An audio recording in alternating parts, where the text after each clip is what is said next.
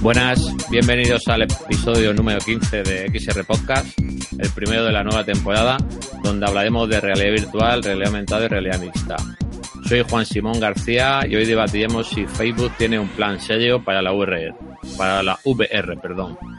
Y como si hablase yo solo, esto iba a ser muy aburrido. Está conmigo como siempre Juan Luis Chulilla. Buen- buenas noches, Juan Luis, bienvenido.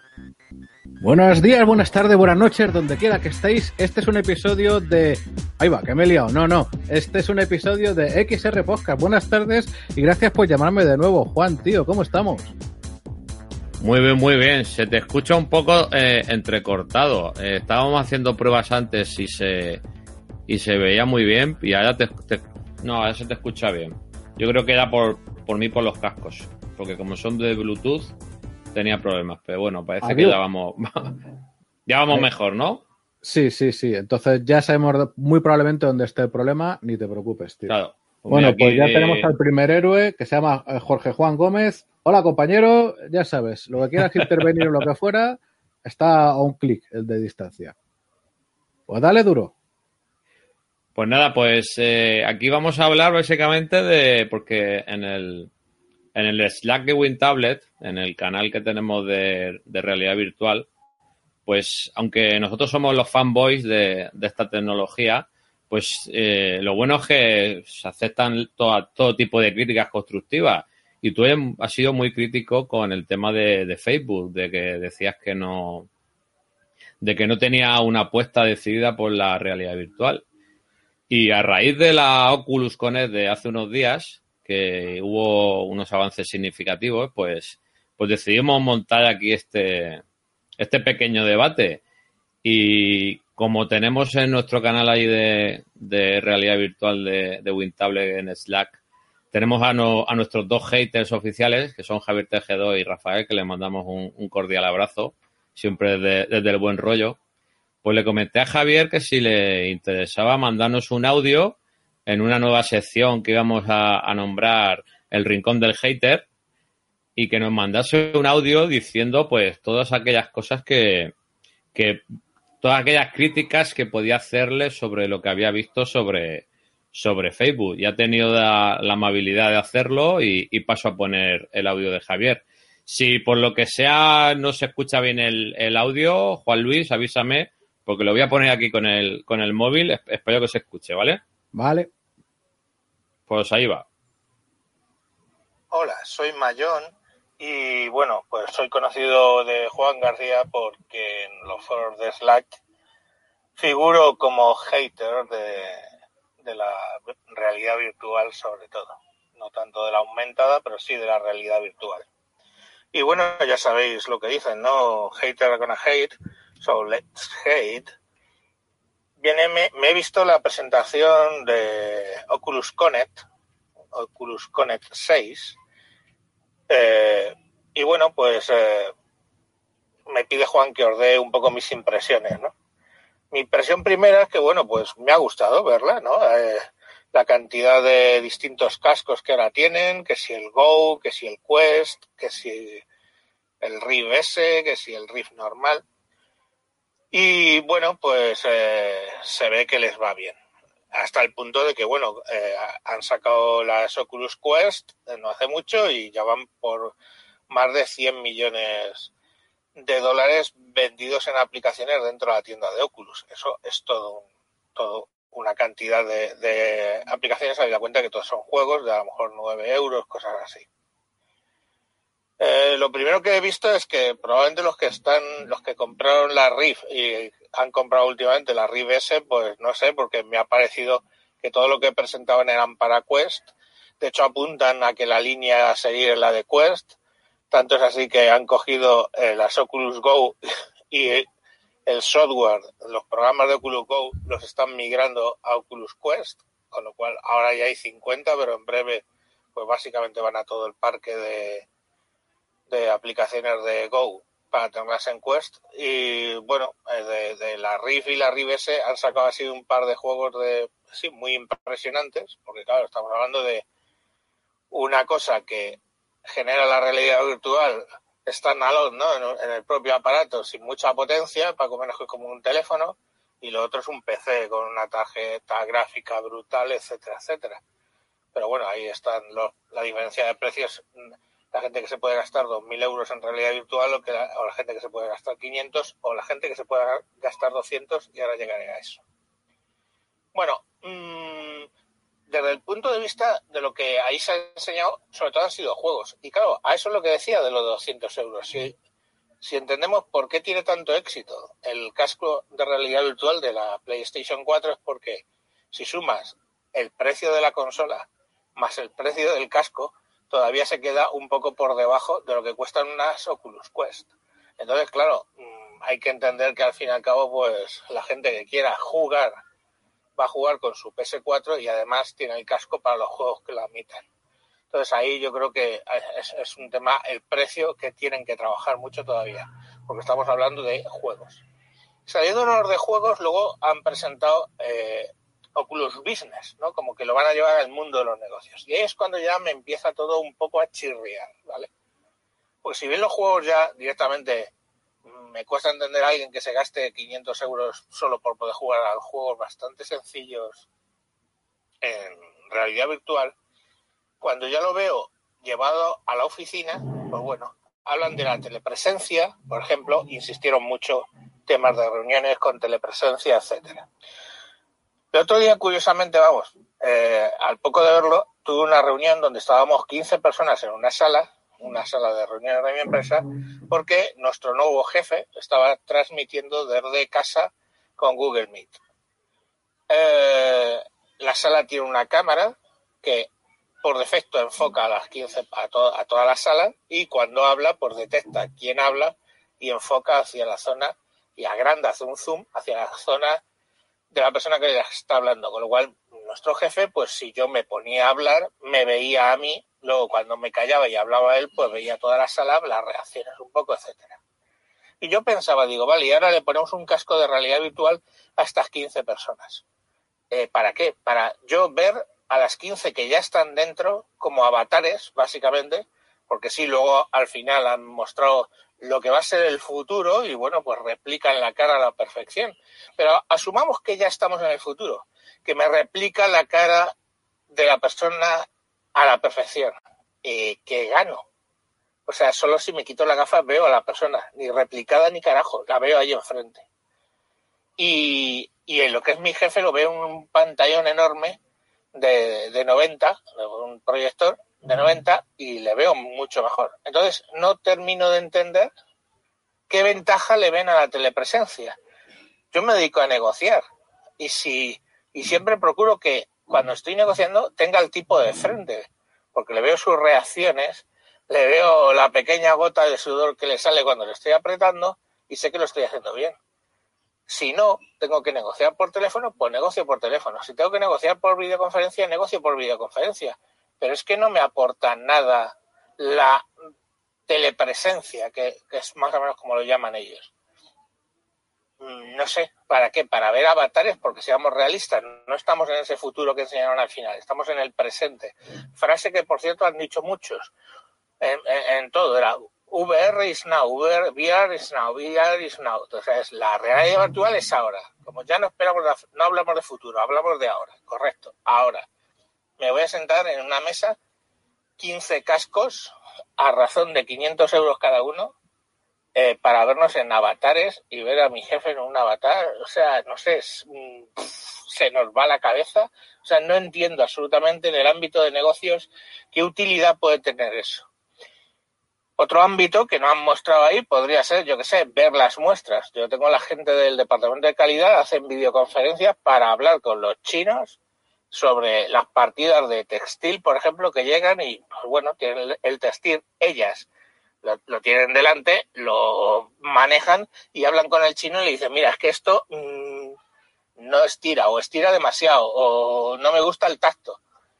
Eh, todo eso lo vas a sustituir con la realidad virtual, lo del tacto, cuando dentro de 60 años. Entonces, VR is now, no, no, is not at all, no es ahora mismo. Dentro de 50 años, estos calvos, bueno, sobre todo yo, que ya lo estoy. Entonces, eh, pues otro ámbito donde no lo sé.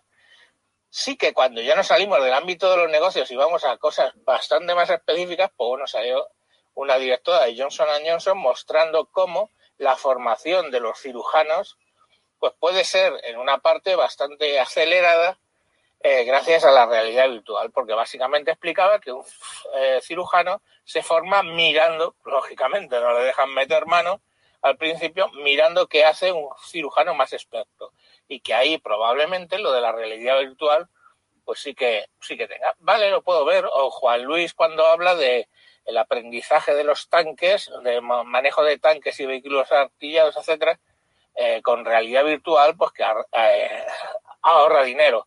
O lo que llama él la cabina de cristal, todo ese tema. Pues que el, el- el- piloto, por ejemplo, tiene visión 360 gracias a una serie de cámaras y la realidad virtual y todo lo que tú quieras. Que en realidad es realidad aumentada. Y también lo de los cirujanos es realidad aumentada, seguramente. Pero bueno, vamos a meter todo en un mismo paquete, admitamos pulpo como animal de compañía. Pues a lo mejor ahí sí que tiene alguna utilidad, pero al fin y al cabo es eh, de un nicho tan reducido. Entonces a mí lo que me molesta realmente de la realidad virtual es primero cuando te aportan soluciones de realidad virtual que con realidad aumentada serían lo lógico. El caso de los cirujanos que, que he explicado ahora mismo. Si hay un cirujano en un sitio operando, él tiene la cámara puesta y tú por realidad aumentada puedes llegar a verlo o por realidad virtual. Pero cuando hablo de realidad virtual, no es que generas tú el modelo del cuerpo que están operando eh, por ordenador, sino que lo que tú estás viendo es básicamente al tipo eh, manejándolo. Bueno, pues sí, es posible que con eso, eso me molesta, ya digo. Y luego me molesta cuando se inventan soluciones, o sea, problemas para vender la solución que es el caso de lo de la telepresencia, que lo siento en el alma, pero es una bobada, una bobada absurda, una bobada absurda. Entonces, porque claro, luego te venden, por ejemplo, mm, sí, eh, un operario está arreglando una máquina y lo está viendo y otro operario más experto lo está viendo. Eso no es realidad virtual, eso es realidad aumentada. Entonces, la realidad virtual, lo siento, pero mm, fuera del ámbito de los juegos, básicamente, no le veo mucha utilidad. Es así. Yo, ¿qué queréis que os diga? Que os miento. Y ya lo último, al final, pues digamos que salió alguien, yo no lo conozco porque esto no lo he visto muchas veces, que parece que es habitual que salga ahí a hacer sus valoraciones de cuándo vamos a pasar a la siguiente versión, a la siguiente estadio de la realidad virtual. Y por lo que vi, dijo, ya me he confundido dos veces, así que esta vez ya no voy a dar fechas pero sí que mostró cosas que tenían en el laboratorio, cosas bastante majas, ¿eh? Es decir, gente que eh, tenía puesta la, el casco y el sistema le replicaba la cara y los movimientos de la boca con cámaras y todo esto, y lo que transmitía, lo retransmitía y tenías la presencia de esa persona eh, con toda su cara reconstruida, lógicamente, porque si tienes el casco delante, pues no se ve, y, tal en tiempo real y todo muy bien, sí. Pero vamos, lo mismo que haces con una cámara de vídeo que cuesta ahora mismo 15 euros en el MediaMark. Y bueno, pues eso es lo que quería decir. Siento extenderme tanto, pero bueno, es un tema que me calienta un poco. Pero bueno, han sido 10 minutos y pico. Chao, chao. Bueno, pues muchas gracias a, Javier por su audio. Eh, esperemos que esta sección sea de larga duración y continúe. Y yo creo que la, ha, sido bastante comedido. Pues normalmente Javier suele ser más, es una persona a mí que, que me encanta, una pe- persona sincera, que no tiene pelos en la lengua y, y la verdad es que no, no se ha portado mal, ¿no, Juan Luis? Pues no, hombre, a ver, eh, eh, yo es que estoy en un punto intermedio porque yo fui de los primeros believers, pero cuando vi ciertas ejecuciones de proyectos, pues me entró el escepticismo a manos llenas. Pero según estaba escuchando a Javier, me ha molado escucharlo ahora por primera vez en vivo y en directo, porque como te comentaba fuera de, del directo, pues estoy teniendo unas semanas muy locas, muy apasionantes, pero muy locas, y no había podido ver eso ni apenas, o sea, prepararme para el programa y ya, ¿no? Pero se me ha corrido la puñetera o jodida respuesta a por qué la VR, mira, vais a ver mi feo GPT un poquitito, así en plan, no sé si VR o telepresencia o qué. Eh, ¿Por qué la, pongo el vídeo, ¿eh? a ver, ¿por qué la, bueno, pues no, pues así, ahora sí. ¿Por qué la VR tiene futuro? Y te lo voy a decir muy fácil. Para lo que ha contado Javier, en determinados momentos le doy toda la razón. O sea, hasta que no se metan tecnologías como las de, de asistencia de Google, pero de asistencia, no sé si conocéis que hay, bueno, eh, gracias a, al Machine Learning y a toda la, la sopa de letras actualmente en moda, de moda, lo que yo conozco desde hace 20 años, que es el dictado de voz, Google y en menor medida Apple y Amazon han reventado el mercado. Bueno, y perdón, IBM y Microsoft. O sea, todos los grandes le han metido hierro y cerebritos de medio mundo y el resultado ha sido algo bárbaro. ¿Qué ocurre? Que a mí eso para empezar me soluciona una movida para la telepresencia, y me gustaría empezar por ahí, que es tomar notas. Tú ya lo has visto como yo, porque de hecho ya tienes más experiencia que yo en VR. Yo ahora mismo lo tengo un poco descolgado y lo uso poco porque me da miedo empezar a utilizarlo, ponerme a jugar y se me va a tomar por culo el tiempo y todo. y ahora mismo no lo puedo permitir. Pero bueno, sigo teniendo ahí una añoranza fuerte. A lo que voy es a que hay un problema cuando tratas de currar y no estás jugando, que es, ¿cómo cojones tomo notas? No veo mis manos. No tengo un teclado. ¿Cómo tomo notas? Eso es un verdadero problema. Es un problema que con la... no sé cómo decirlo. arquitectura de procesos, eh, definición de workflow, definición de requisitos, ¿qué exactamente? No lo sé.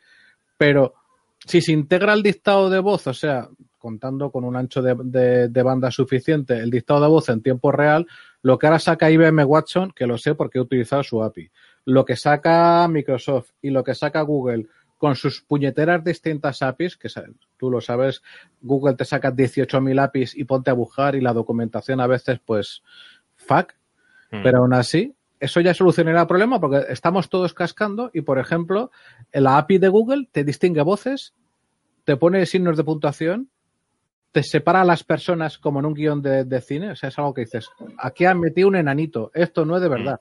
Pues ser de verdad. Sí, y eso en parte solucionaría, aunque me deja por terminar de solucionar el tema de cómo tomo yo mis garabatos, mis propias notas.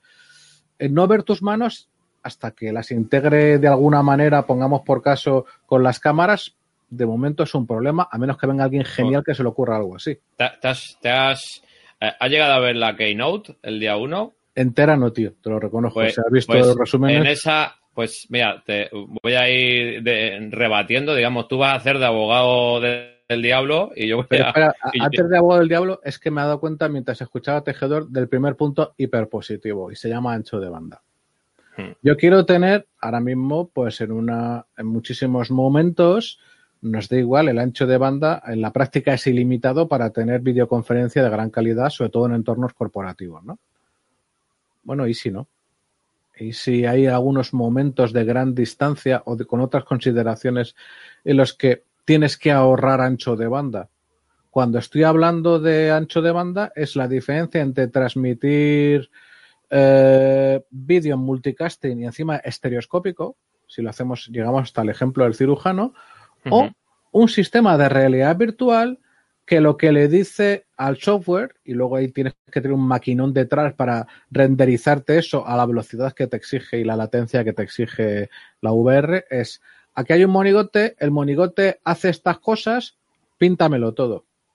Claro, la diferencia entre transmitir sets de instrucciones y transmitir vídeo en, eh, estereoscópico, pues en muchas ocasiones yo creo que puede ser muy útil y que puede marcar, eh, coño, cuando se termina de hacer bien, porque además también hay otra cosa adicional.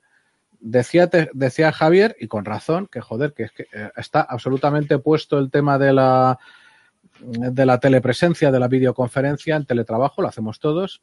Bien, sí, pero ¿sabes lo que te cierra eso? Eh, el espacio físico. Esto es, yo estoy con una sala de 10 personas, pero imaginemos que hay determinadas dinámicas de trabajo que no me caben en una sala o que tengo equipos que vamos funcionando de una manera o de otra y de repente un equipo habla con otro. En telepresencia es un poco, digamos, es complejo de implementar con realidad virtual. porque tenemos que estar todos ni siquiera a la misma altura. No nos puede pintar en un anfiteatro. No podemos desplazarnos a hablar con otro fulano. O sea, es que de repente rompes unas barreras del copón también. Hmm. Te digo como Me- dos mira. positivos. Ha- Has tocado dos puntos que han hecho unos, unos avances en la Oculus con el Shape flipantes, ¿vale? A ver, Te voy, a, te voy a comentar, vale. El tema de la presencia, voy a ir poniendo el vídeo porque lo tengo más o menos anotado en, en qué minuto eh, ha dicho cada, cada cosa, cada persona. Entonces, es una buena manera de que no nos vean, como dices, el GP a nosotros, y que vean, que vean algo, algo interesante. a ver, le doy aquí al play. Y, y una de las cosas que, que, que, que a mí me, me- me gustó bastante de, de, de esta Oculus con el Shade fue la cantidad de avances técnicos revolucionarios que mostraron, ¿vale? Aquí, por ejemplo, sale este hombre diciendo que es muy importante en lo que yo siempre he defendido de Facebook, que quiere hacer un- una especie de, de ya que las redes sociales están un poco de, ca- de capa caída, que hacer redes sociales virtuales, quiere que todo el mundo se conecte virtualmente. Y, este hombre empezaba a sacar ciertos estudios, entre comillas, diciendo de, la importancia de que la cercanía generada por la realidad virtual acorta distancias entre amigos o seres queridos, ¿vale? Dice que esto es súper importante. El, el notar que no es que sea un avatar, que ya, ya hemos visto que están haciendo avatares muy realistas, que perfectamente puede ser tú, que estás sentado junto a un familiar que a lo mejor está en la otra punta del- mundo. Dice que eso hay estudios psicológicos que apuntan a que es- esa presencia es muy buena, no es no es como lo que estamos acostumbrados a, a Rec Room y al VR en que salen moñigotes, sale eso es el estado en el que en el que se encuentra ahora mismo esta situación. Y, y- y lo tienen muy muy en cuenta. No es lo mismo tampoco lo que decía Javier de, lo de la reunión, el tema de Oculus Business, el tema de, de que lo ven un pantallote grande, tal. Sí, pero no estás al lado. Eh, ¿Cómo te lo diría? Él también lo dice. Cuando, cuando está trabajando y, y tiene que apretarle al de enfrente, no le puede apretar al del frente si hay una pantalla de por el medio. No sé cómo decírtelo. No, no, Eso- totalmente de acuerdo, Tocayo. Tanto es así que se me ocurre al escucharte, y se me va un poquito lo de la abogacía satánica, que eh, la telepresencia con lo que fuera, un teléfono, un tablet, un PC, una mega pantalla, tiene efecto túnel. O sea, tú miras a una pantalla. Los que hemos probado VR durante un tiempo, sabemos que la diferencia brutal es que tú no miras, tú estás. Ves tus manos Claro. y todo está en el mismo sitio. Y esa diferencia, yo creo que es importante, creo muy importante, de hecho. Claro, no- es lo mismo hablar con tu jefe que está en Hong Kong y tú aquí en España y que te eche la bronca y pero tú lo ves en una pantalla 2D que sabes que no te va que no te va a dar una colleja, pero tenerlo al lado, eh, lo- lo- los que habéis probado este tipo de, de vídeos estereoscópicos en 3D de alta calidad, no la VR esta de 360 grados de vídeo plano, que eso es chusquero, la buena, la de 360 grados estereoscópicos, parece que tienes la persona al lado y es impresionante. Y, y- tener a tu jefe al lado, a un compañero de trabajo, yo creo que eso eh, ayudaría también a- a la gente que trabaja, que tiene teletrabajo, una manera también de, porque siempre dicen que el hecho de trabajar en una oficina, lo bueno es porque vas haciendo, digamos, no haciendo amistades, sino que es, esa cercanía física de las personas, somos, somos, un- somos eh, que les gusta relacionarse. O sea, eh, entonces yo creo que es una buena manera tener una especie de oficina virtual, mejoraría el rendimiento de la gente que, que tiene teletrabajos. Yo solo le veo cosas, cosas, cosas buenas. Otra cosa es lo que dice que tiene razón, que ponerte a comprar gafas de ese tipo, pues es a lo mejor una inversión muy cara. Pero yo creo que esa inversión inicial luego la, la recuperas en, las condiciones laborales de los trabajadores. yo creo que yo le veo mu- muchos réditos. Pues a mí la verdad es que me lo estás vendiendo. Y yo venía más escéptico, pero cuando me paro a pensarlo, joder, es que, a ver, no podemos esperar ahora mismo obtener inmediatamente, vamos, lo que llevamos esperando casi 30 años. Yo la primera vez que me probé una, unas gafas, ya te lo conté, fue en el año 92. Y eso era, pues, literalmente peor de lo que se está viendo ahora mismo aquí a tropazos en el YouTube, porque se, imagínate estar con una gafa de realidad virtual a 15 FPS. Yo que soy la Ya persona ves. que jamás se marea, pues me logré marear. Normal. Y, Mm. y ya tenemos una base tecnológica de partida que es el copón. Ahora yo creo que el, el tema está en pensar a partir de ese hardware cómo implementar bien la interfaz de usuario. Y ahí yo diría que, mira, por ejemplo, lo que estabas diciendo de, de la sensación, ¿vale? Eh, Google sacó hace año y medio, dos años, cuando yo todavía era más optimista, eh, ¿cómo se llamaba? ¿No es VR 180 o algo así se llamaba? Sí, ah, y de hecho sigue estando Sí, sigue estando, 180. pero mis pelotas. O sea, les han vuelto a hacer lo mismo que otras veces a los fabricantes. Yo lanzo y ya verás cómo esta vez es la hostia. Se presenta Lenovo, se presenta HP y no sé quién, les dejan tirados.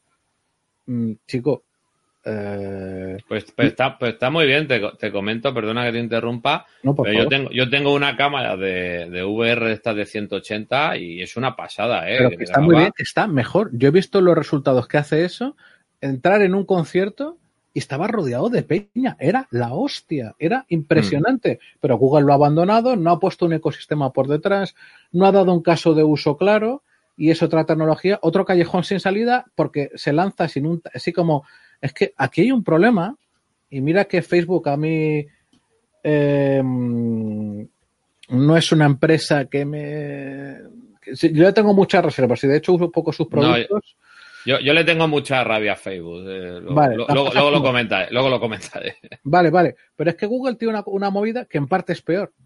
Y en parte es peor porque nos trata a los usuarios como polen, como espermatozoides, o sea, como eh, entidades que van y vienen y, y no, no tienen, ni, o sea, no han demostrado hace muchos años mm, casi apuestas de futuro. Lanzo algo, no arranca como yo quiero, le por culo a lo siguiente. Y claro, ¿qué pasa? Si viene de Google, al final, eh, yo francamente soy muy, ya lo sabes por la comunidad, muy, muy escéptico y digo, lo que Google te da, Google te lo quita.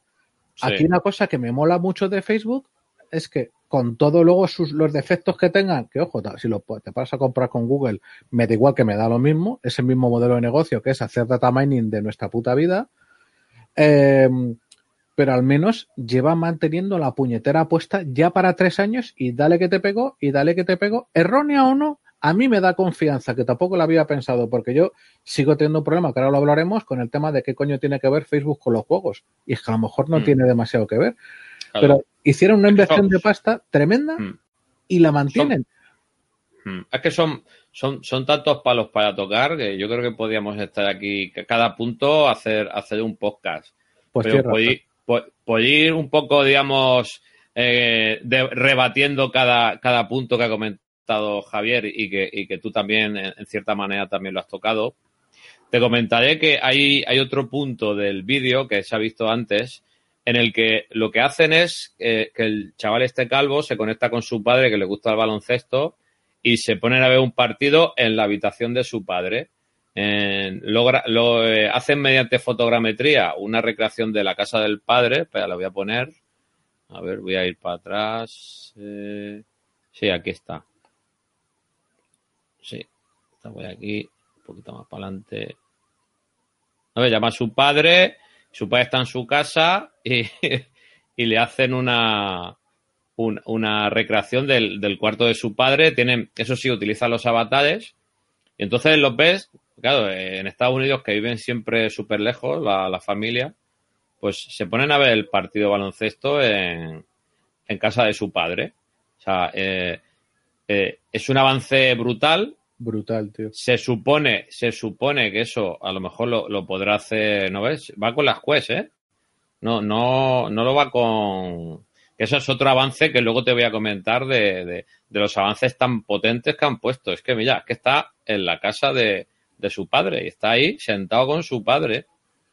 Y a lo mejor le pegan cuatro horas de avión allá en Estados Unidos para estar con su padre. Oye, pues mira, está viendo el baloncesto con su padre, lo está comentando. O sea, yo sinceramente el tema social apuesta, está apostando decididamente Facebook y yo creo que lo está haciendo bien. Otra cosa es lo que decíamos antes. A mí es que Facebook, mmm, por todos los temas estos de que de la privacidad se las ha pasado por el forro, yo soy muy crítico con Facebook. eh, me quiero borrar mi cuenta de Facebook. De hecho, me he hecho una cuenta de desarrollador para las Quest y he puesto, me he inventado, bueno, me he generado otra cuenta nueva de Facebook. Pero sé que en Oculus, aunque nos pueda disgustar más o menos, yo creo que lo están haciendo bien.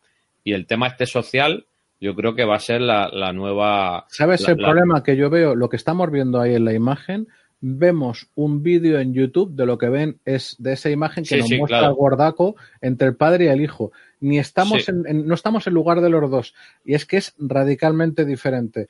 Pero ver, mira, te comento, en el minuto 30, lo, lo voy a poner también, lo tengo aquí pun- apuntado, a ver, que me- me- casi me estudié esto.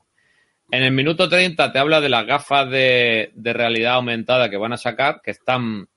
Claro, Apple dice que las va a sacar y Facebook ya lleva trabajando mucho en su plataforma, se llama Spark, para hacer todas las tonterías estas que se hacen en Instagram, de que te ponen las, lo- las orejas de gatito y todas esas chorradas A que mí se inventaron me, los, me- me- Sí, pero- me deprime. pero les gusta, pero la historia está en que les gusta a la, a la gente, entonces. Pero bueno, lo que te decía, montaron esta plataforma y según ellos es la plataforma más, más utilizada para trabajar en AR, que eso se- Ajá. habría que ver, habrá que verlo. Y en su, y aquí sale en el vídeo, en Facebook Reality Labs, que son sus laboratorios estos potentes, pues están trabajando en una plataforma que se llama Live Maps, que captura réplicas en 3D de espacios utilizando protocolos de visión artificial, localización y mapeo. La casa de, de este muchacho. Entonces, esa casa la vas a ver, vas a ver tu habitación, que de hecho luego la ponen. Vas a ver habitaciones de, de, de gente de Facebook del laboratorio. Y, y- y yo, y yo que me dedico a fotogrametría y son una pasada. Pero directamente. hostia, y encima le son una pasada. Al usuario que vea, eh, oye, excepto porque mola ver a tus seres queridos, a tus colegas, la ventaja que está que vayan a tu casa y no tener que limpiar ni pasar el mocho antes de que venga nadie, porque no va a renderizar toda la mierda que te come, gran éxito, tío. Gran éxito y, y si se ponen pesados nano y, y lo típico que los quieres echar porque mañana madrugas y no se quieren ir, pues con darle al botón de desconexión ya se van a, tomar por el culo y te dejan a ti dormir tranquilo, que me ha pasado más de una vez. Alguno que se pone muy pesado, que al día siguiente no tiene que madrugar y venga, tal, otra cerveza. Y tú venga y tardan o tardan en despedirse una vida, pues tú le das a desconectar y se van de tu casa. Yo, sinceramente, eh, puede que sea fanboy de Oculus, pero soy muy crítico con Facebook. Yo creo que estoy ahí en término medio y, y que esto no, no es una reunión de fanboys. Eh, tú eres crítico en parte, Javier es muy crítico y yo soy crítico mínimamente de Facebook, pero de Oculus yo creo que los pasos que están dando, ¿no ves? Aquí se ve cómo están haciendo la casa, luego pone, mira, aquí salen más casas. Y eso a mí lo que me recuerda es la monstruosa inversión que hizo Microsoft en esas tecnologías en el Kinect, que se las metió por el culo, Hostia, que la compró a Apple para hacer el mandril con lo del el, el reconocimiento facial y que es una tecnología ya madura y que ahora estos le están sacando partido algo parecido. Bien por ello. Mm. Sí, sí, sí. No, y, y luego hablaremos un poco de, bueno, dijeron que de las gafas de realidad aumentada todavía no pueden sacar un prototipo, pero ya están con la, al igual que eh, Apple con, con su plataforma ARKit, ellos tienen mm, su plataforma Spark y Sí, toda esta sí, toda esta tecnología les vale de base para cuando saquen el hardware, porque el software lo van a tener ya muy pulido y, y pinta de que las gafas de, de, Apple van a, van a ser de, de Facebook también van a estar bastante bien, ¿eh? por, por lo que están poniendo ahí. ¿eh? Vale, eh, pasamos si quieres otro punto que tenía aquí. Vale, Javier había criticado las reuniones con avatares. Yo creo que ese tema también ya lo hemos tocado un poquito, ¿no? El tema de... Yo creo que tiene ventajas, que a lo mejor la inversión inicial es cara, pero yo creo que la- luego, luego va a tener ventajas. No sé qué A ver, opinas tú sobre el pues- tema a- avatares. Eh, Avatares vi- virtuales, si quieres, podemos decirlo, los que sean parecidos a personas humanas, porque un avatar que sea y un muñequito, eso está, está claro que, que sobre todo para temas profesionales no va a funcionar, pero cuando sean fotos realistas los avatares, como lo han mostrado aquí, gracias a a la computación en la nube y al 5G, yo creo que lo vamos a tener en cuestión de dos o tres años. A Yo- ver, yo y sí. ni siquiera, ¿eh? O sea, creo que ahora mismo es un, es un prejuicio que me voy a poner yo más fanboy que tú. ¿Por qué te lo digo? Porque habiendo Peña que usa, o sea, consejeros delegados o políticos representantes nuestros electos, y no voy a entrar en política porque nos encabronamos rapidísimamente pensando en ello, eh, que se pasan el día mirando el WhatsApp y, y mandando mandriladas de animaciones, emojis y su puta madre, y que uno de los grandes éxitos o factores de venta de los Apple ultra caros han sido los emojis animados, tío, de verdad que Mm. es un puto problema que haya emojis en, en realidad virtual, perdón, emojis avatares. Te digo una cosa. eh, para cierta, cuando no haya mucha confianza, no sea un equipo de trabajo, sino que sea una reunión entre empresas, ventas, tal, hasta te lo compro. Pero luego en reuniones más rápidas, en Agile o no Agile, que lo de Claro. Agile, tal, pues Mm. eh, a cambio, yo veo mucho más el problema de cómo tomar nota y cómo sacar resultados de la reunión que los avatares, porque el problema, una, una, perdón, y otra vez, es que lo vemos en YouTube.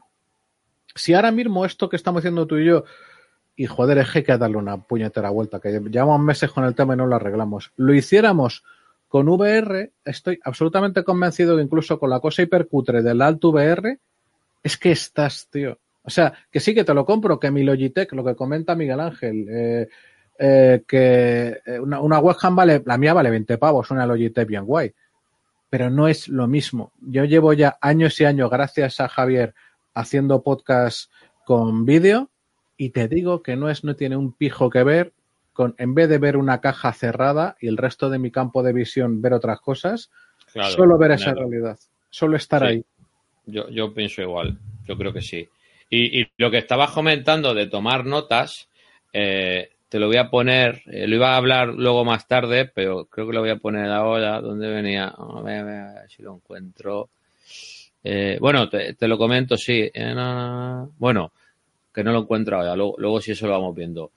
Es que ha salido la, el avance de que Oculus Quest va a desprenderse de los mandos y te va a detectar las manos, como lo que hace el InMotion. ¿Cómo, Guay, cómo te pero- quedas? ¿Cómo Eh, te quedas? me parece la polla, sobre todo en temas computacionales. O sea, hacer eso Eh, eh, es la hostia. Es, es flipante porque ya de por sí, con los sensores que tenía, eh, lograr ese, ese grado de seguimiento de los mandos era, era un portento porque Windows Mixed Reality deja mucho que desear y tiene también el, el seguimiento de Inside Out, el tracking. Y esta gente lo ha conseguido muy bien, pero gracias a algoritmos de Machine Learning y visión computerizada. O sea, es una pasada. Lo que hace ese, ese 835, lo que hace un 835 es una auténtica pasada. Y lo que te, y lo que me comentabas tú de que cómo tomas notas en realidad virtual es que si te va a detectar tus manos, puedes detectar tu teclado, por lo que estábamos diciendo antes del tema de la fotogrametría, puedes detectar tu ratón. Ahí y no, tú te puedes estar- ahí no- ahí no te lo compro porque es renderizar, tío. Ahí yo creo mucho más en el futuro de la voz. Porque lo que dice Javier, ahí tiene razón.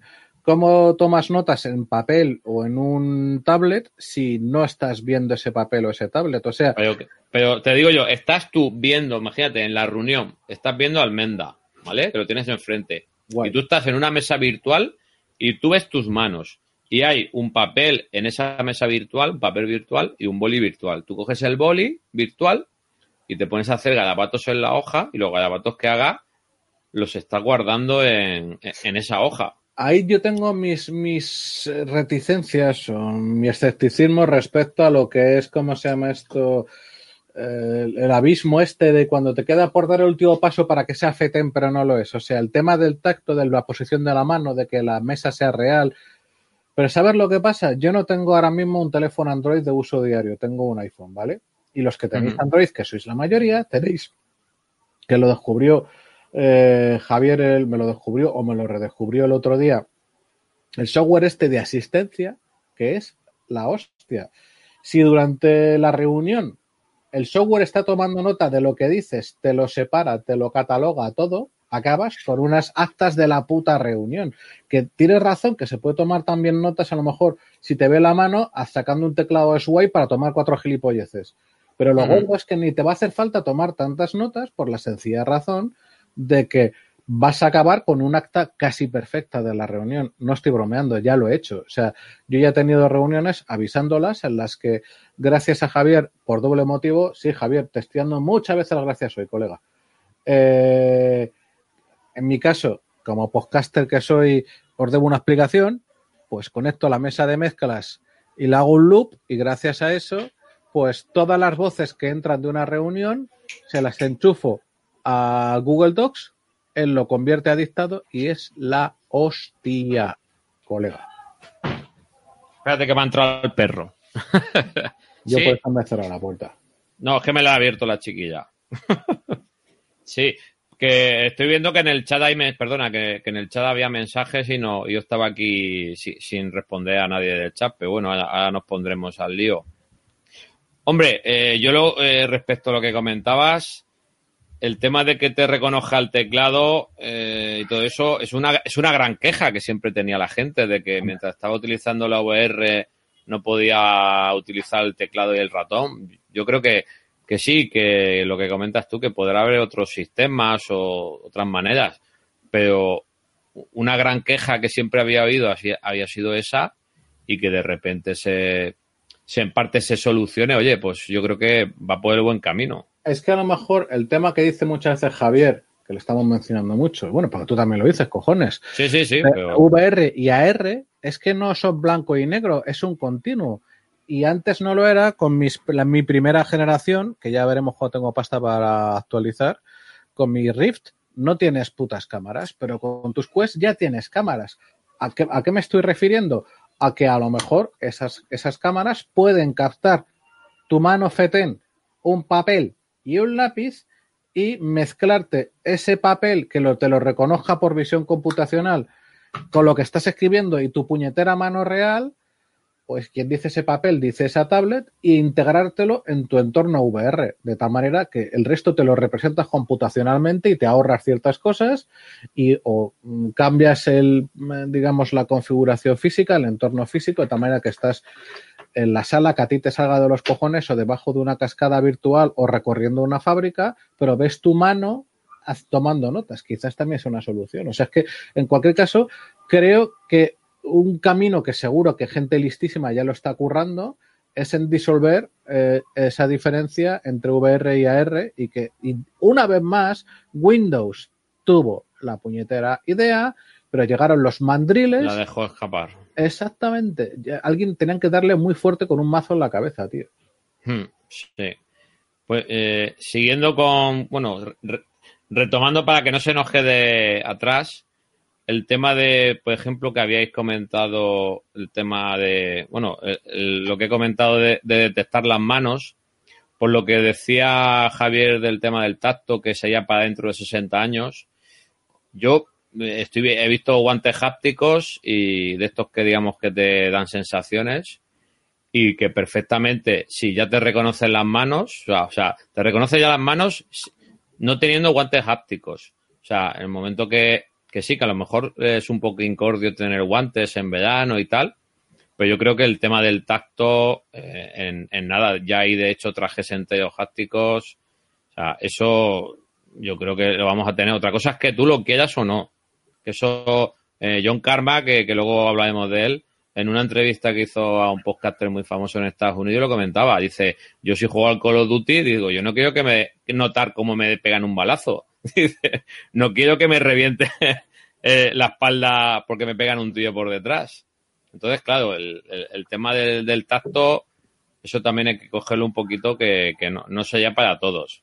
No Eh, sería para todos, pero si lo hacen suficientemente bien, ya te digo yo que solo el porno, imagínate la, la- la No lo gente quería decir, no lo quería decir, pero... hay que decirlo, tío. O sea, solo eso lo va a financiar por sí mismo. O sea, Pornhub, si eso lo ve fácil, saca de su, de su monedero del día a día 20 o 50 kilazos, los pone encima de la mesa y te lanza una línea de producción. Coño, si ahora mismo están eh, distintos juguetitos sexuales que ya se empiezan ahí a gamificar y yo que sé qué cosas que me pillan ya muy mayor, pues el salto siguiente a que la peña se monta una realidad virtual porno, macho, vamos, lo sabes, tío, va a haber millones, solo Japón, tío, o sea, ya Japón Sí. sería el primer pueblo extinguido porque ya cumplirían su sueño, solo follarían en hentai y ya se acabó. La primera eh, nación humana extinguida gracias al porno. Ala, tomado por culo.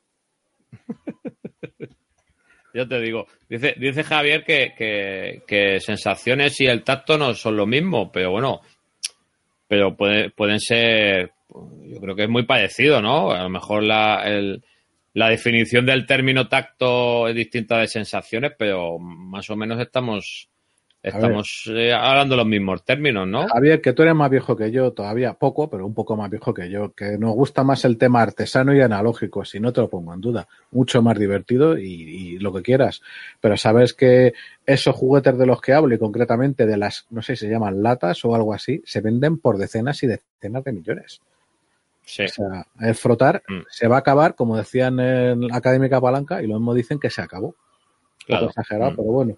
Dice Mm. también Miguel Ángel que lo de Sí. las manos tiene muy buena pinta. Yo he trabajado con Lean Motion y guantes de VR para como los avatares de digital. Digital, Mm. y para temas de precisión son una pesadilla. Cierto. Sí. Y simplemente lo que se ha conseguido ya es la hostia, pero todavía queda un camino por recorrer brutal. claro. Sí, pe- pero, por ejemplo, el tema de la oclusión, como comenta Javi- eh, Miguel Ángel, yo también tengo el Motion y el tema de la oclusión, cuando, cuando hay dedos que no ve, que no ve el sensor, te hace movimientos muy raros y, y- y la verdad es que te saca mucho de la inmersión. Y, y aquí, por lo que han puesto en el vídeo, el tema de la oclusión lo llevan bastante bien, pero será porque le han metido el tema de, de Machine Learning y visión computerizada. Porque si no, no me lo explico como sin ver los dedos sabes dónde está Sí, tío. si, si no lo consigue hacer Lead Motion, que es un cacharro que también tienes tú, aunque el tuyo esté cogiendo polvo, el mío, el mío a veces sale del cajón para hacer mis pruebas de, de mis gafas de, de realidad aumentada Do It Yourself, de, de las de Lead Motion, Nor- North Star, el proyecto se llama. Pero es que la historia está en que esta gente ha conseguido que la oclusión no sea un problema. Con unos sensores que llevan una cámara inalámbrica de realidad virtual de 400 euros. Es que Eso la eh, eh, es, están pegando o, un- unos avances tecnológicos con ese dispositivo que yo, aunque no te guste, incluso Javier ha dicho que, que ha, que ha visto avances significativos. O sea, y Javier, y Javier ya hemos visto que, para nada es fanboy, es bastante crítico y hasta él lo, ha, y- lo ha reconocido. Y tiene razón en decir que el tacto de la arena o del agua o del gel, de momento, no se va a Claro. poder hacer. Digo, ojo, de momento, porque también diría que como se llame la unidad de tacto, sea el pequeño o nano actuador que se mueva para adelante y golpea tu piel, pues será más chiquitito y bajará la latencia. Pero diría que lo mismo que ves una- un avatar que está hecho a graficazos y que no es de momento nada parecido a lo real, si sientes algo con la suficiente baja latencia, aunque sea solo porque percibes que no puedo avanzar más las manos, porque el, eh, yo lo que noto es que mi mano queda parada porque golpea con algo, aunque ese algo no existe, porque lo que lo para es el traje o el brazo o lo que cojones sea. Creo que ahí es cuando se, se levanta, o mejor dicho, se activa la, eh, la ensoñación, la inmersión, lo que comenta el compañero del eh, el Ready Player One. Sí. También. Eso, eh, yo creo que eso ya tardaremos más en verlo, eh, esos, esos trajes de, digamos, de las sensaciones, pero sí que es cierto que es lo que dice Javier, que sí que es distinto que el tacto que pueda que puedas tener de la arena, del agua, eso, hombre, eso, eso sí que faltan muchos años, pero 60 no. A lo mejor lo, a lo mejor están trabajando en un prototipo ahora, claro, eso ya también es, es especular. Pero bueno, que avances hay. Ah, Desde luego. est- están habiendo. Luego lo, lo que comentas sobre la, la formación de, de los cirujanos, del, la chica de Johnson Johnson, no me acuerdo qué cargo tenía, puso un, un- un gráfico, un, un ta- un porcentaje de que los cirujanos que estaban en prácticas habían superado el 83% una operación virtual, digamos, sin tener, o sin haber estado, digamos, viendo las prácticas. O sea, ellos con su teoría habían hecho la operación virtualmente. Y un 0% lo había hecho de, de la manera tradicional. La había superado la operación, que sería, me imagino, con algún, con algún muñeco o algún cadáver de cerdo, lo que fuera. O sea, eh, esa estadística era demoledora, ¿eh? O sea, Totalmente. 83% superado sin ningún sin ninguna clase, digamos, sin haber asistido a nada y 0% del método tradicional. Mira, Yo, ¿qué, qué queréis que os diga? Eh, para temas de formación, sí, y, y no es realidad aumentada. En todo momento se vio que era, que era en realidad virtual. y te digo realidad otra aument- cosa más. Mm. Eh, porque realidad aumentada aquí no valdría en tanto que no, no. le estás poniendo una capa de datos encima de una operación. Eso a lo mejor, eh, a lo mejor, perdona, al cirujano Sí, que sí que está operando, sí que está operando, sí que puede tener realidad aumentada con cualquier dispositivo, que puede ver el historial médico para ver en el momento si es alérgico a algún medicamento, si, o oye, ponme la radiografía, la última eh, resonancia que le hicieron, tal, eh, para, digamos, para complementar la información en, esa- en la operación. Pero eso es para el cirujano que esté operando, para temas de formación, eh, yo creo que es por lo que se vio en, en la CONET, es todo VR. Bueno, de hecho, tanto es así que, insisto una y otra vez, el problema. O sea, ver un vídeo en 180, aunque unos mierder de carboar como los que tenemos Javier y yo, el salto es brutal. Porque esas- esa sensación de inmersión, tú plantéatelo a, a ese alumno que está, que, que- que se acaba de sacar el MIR, no sé si se hace en ese momento, y antes les podía poner un vídeo, ¿vale? De la operación con el cámara a un lado, grabando tal. Ahora tiene un feed de imagen en primera persona, probablemente desde la cabeza del cirujano o uno de sus ayudantes, pero lo ve estereoscópicamente y no ve otra cosa. El salto Hmm. es absolutamente bestial. Es más, te digo, quien dice eso, eh, claro, no lo menciona, porque como son progres, buenistas y todas las cosas que ahora mismo están en Silicon Valley, que después de pasarse a- sus años reganitas, pues ahora han pegado el pendulazo y todos están a la izquierda de Podemos. Lo siento, es la puta realidad. El filtro que están haciendo las redes sociales selectivo con ideologías políticas ya es peligroso para la democracia, independientemente de lo que piense uno. O sea, la neutralidad, yo diría que se tenía que dar, por supuesto, y no se da. Y es casi lo que más me jode de Facebook, Twitter o YouTube ahora mismo. Sí. Pero dejando eso aparte, eh, no mencionaron un ejemplo todavía más evidente, pero que es facha Franco y de Gengis Khan, que es el entrenamiento de armas. Tú piénsalo, a cualquier estamento de las fuerzas y cuerpos de seguridad del Estado, incluido el ejército, eh, por de- poner un ejemplo que puedo decir, ha habido momentos en los que algunos oficiales pegaban siete tiros de pistola al año y luego se iban a tomar una copa de vino español. Y ese Sí. era el puto entrenamiento. Mm. Si no hay otra cosa, ya estamos en un momento en el cual, y eso sí que está ya bien desarrollado, ya hay software que apoyándose en armas que te las coges en la mano y que te las representa con precisión más que suficiente en unas Oculus Rift, te permiten un entrenamiento que entre, que lo siento, jugar al, a- a- ¿cómo se llama este? Al Call of Duty, eso no es entrenar en, en arma- en armas. Eh, los que hemos disparado, los aquí presentes, más algunos más de los que están escuchando, saben Mm. que no tiene una polla que ver. Yo os digo una cosa, yo me pasé mi infancia y juventud pegando tiros en el, en el- en el- en el- en el campo. Y la primera vez en mi vida que cogí, y fijaos lo que os digo, unas Rift con un cacharro muy artesano para simular el peso y las dimensiones de un arma, colocada los dos mandos dentro del arma, en un juego que se me ha olvidado el maldito nombre ahora, me cagué. Me Mm. Porque encaraba, me cagué porque miraba por el alza del, del arma y el punto de mira, tío. Y eso, eso es un salto brutal, pero absolutamente brutal. Ya no solo para formar, compararlo con lo que era el CIR, que el CIR pegabas tu, tus, eh, tu- eh, tirabas tu par de cargadores a tomar por culo. ¿Cuál es el límite aquí? Puedes seguir la peña entrenando, entrenando, entrenando y entrenando. No es exactamente lo mismo que pegar tiros, como no es exactamente lo mismo que operar, pero lo mismo Mm. que al operar puedes observar lo que está haciendo el cirujano y te está dando consejos y te lo está contando, pero tú estás ahí viendo lo que ocurre. Cuando manejas un arma y cuando no, solo, no hay que hablar solo de un rifle, un misil antitanque o lo que ya me- comenzamos, comentamos en su momento del salto absolutamente revolucionario de la telepresencia en todo tipo de vehículos eh, de combate no tripulados, terrestres, aéreos, marinos o submarinos.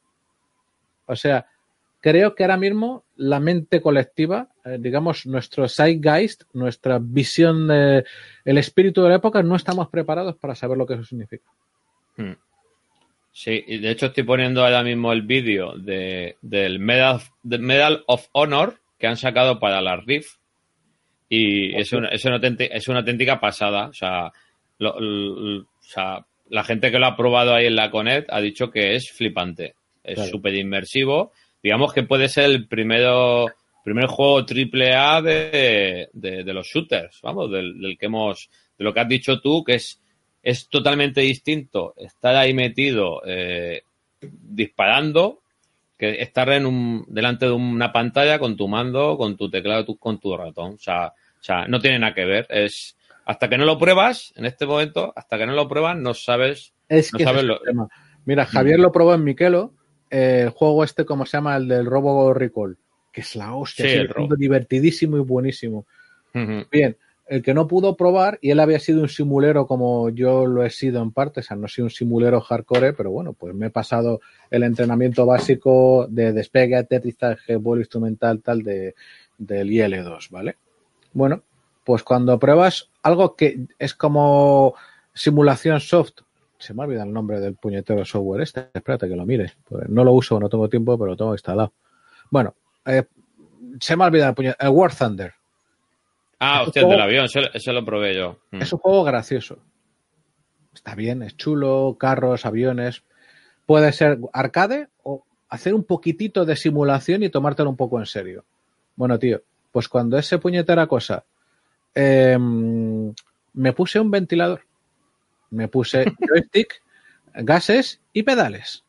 Y entonces yo tenía, no veía nada, pero me daba igual, sabía dónde estaba cada uno, cogía mano izquierda gases, mano derecha joystick, pedales en los pies. Y la primera vez en mi puñetera vida que montándome en un chirri, en un avión Fiat biplano de nuestra guerra civil, y saco la cabeza por fuera de la carlinga y miro para abajo, me casi me hago caca. O sea, no tenía nada que ver con nada de lo que había hecho hasta el momento. Cuando miras para abajo y ves todos los instrumentos, cuando, de hecho, yo ahí tengo la suerte de, ya te digo, ser básicamente inmune al mareo, pero claro, pues ya hubo que ponerse a repartir estopa y que el, y que el chirri empezara a brujulear. Y joder, yo estaba adentro, el bicho le estaba pegando unos palancazos que te cagas, pero yo estaba sentado en mi silla. Eso en un simulador delante de un monitor no te afecta Nada. En una, en un, con, con realidad virtual, hay momentos que yo ya empezaba a mi, mi a que mi, mi, mis- mi sentido del equilibrio me estaba diciendo, estás quieto, hijo de puta, y mis ojos me estaban diciendo, estás dando vueltas, hijo de Ah. puta. Y Mm. costaba, tío. Es que era brutal. Es una pasada. Pues mira, hablando de, del War Thunder, ¿sabes que el otro día jugué al, One al War Thunder de Rift con las Quest Hostia, ¿y cómo hiciste eso, macho? por Wi-Fi? Ale. a través de, de un programa que se llama Virtual Desktop, y, y flipa- flipé en colores. El problema está en que los mandos no se podían configurar y tenía que estar a ciegas casi con el teclado y el ratón. Pero es lo que decías tú, era una auténtica pasada. Y eso que la calidad gráfica tuvo que bajar, porque claro, pues estaba haciendo una especie de streaming. ¿Vale? Claro, claro. Y hilándolo con lo que decías del ancho de banda, que lo tengo aquí anotado, resulta que eh, hablaron de eh, un nuevo avance que se va a llamar Virtual Link, que va a ser un cable que van a conectar del PC a las Quest, en el que vas a poder jugar a todos los juegos de Rift. Y que básicamente le va a meter la potencia del PC a las Quest, ¿no? Sí, sí, pero es que van a, van a hacer... Eh, ¿cómo, cómo lo explicaron? Es que, es que era, era bastante, bastante enrevesado, pero una forma de que fragmentaban la imagen, habían inventado un método de, de fragmentación de la imagen para que le para que pudiese funcionar. Eso sí, el cable creo que dicen que va a costar 80 dólares, Bueno, que llevará sangre de unicornio ahí dentro, pero que, que pueda jugar a las Quest, a todos los juegos de Rift, es lo que decían, esa es la tumba de Rift ese, porque luego vas a poder coger el Quest y te la vas a llevar a- la claro, a- claro, claro. al tu pueblo o a la casa de tu colega y vas a seguir la partida y encima eh, se ve que la pantalla de, de las Quest son mejores que la pantalla de la Rift porque la pantalla de las Quest son OLED, los negros son más intensos, el FOB, el FOB eh, eh, vertical es más amplio, o sea, es- a- han metido con el tema del Virtual Link, o sea, yo me, yo me he quedado flipando. Yo he dicho, eso es, te lo tienes que comprar sí o sí. Porque poder jugar a todos los juegos de Rift, yo está jugando a juegos de, el Sky en VR está jugando con las Quest. O sea, a todos los juegos que tengo de Steam VR, que tengo unos cuantos, poder jugar con las Quest. O sea, me he quedado flipando. O sea, Pero ha sido, ha sido un, o sea, y lo hice hace dos semanas y ahora me sale en el Virtual Link. Cuando ya era una, una manera, lo han hecho los de Facebook, una manera de, de darle oficialidad a, ese, a eso que se podía hacer, eh, que se denomina sideload, que es como meterle programas que no están en la tienda oficial. Y esto ha sido una especie como decir, vale, sabemos que hay programas que lo realizan, pero el nuestro que vamos a hacerlo va a ser el más potente y el más fiable. Pero ya, ya se venía haciendo. O sea, es que Ya, este es- positivo, las Quest, es que no deja de sorprenderme. O sea, yo creo que ha sido la mejor compra que he hecho yo tecnológica en muchos años. Porque es que no paran de hacer avances. O sea, decían, a ver si ahora en esta, en esta Connect me dicen de. eh, solo lleva desde mayo en venta, pero imagínate que hubieran sacado las, las Oculus Quest 2. Pues es que no, no, no lo necesitan. Si con los avances que están haciendo en.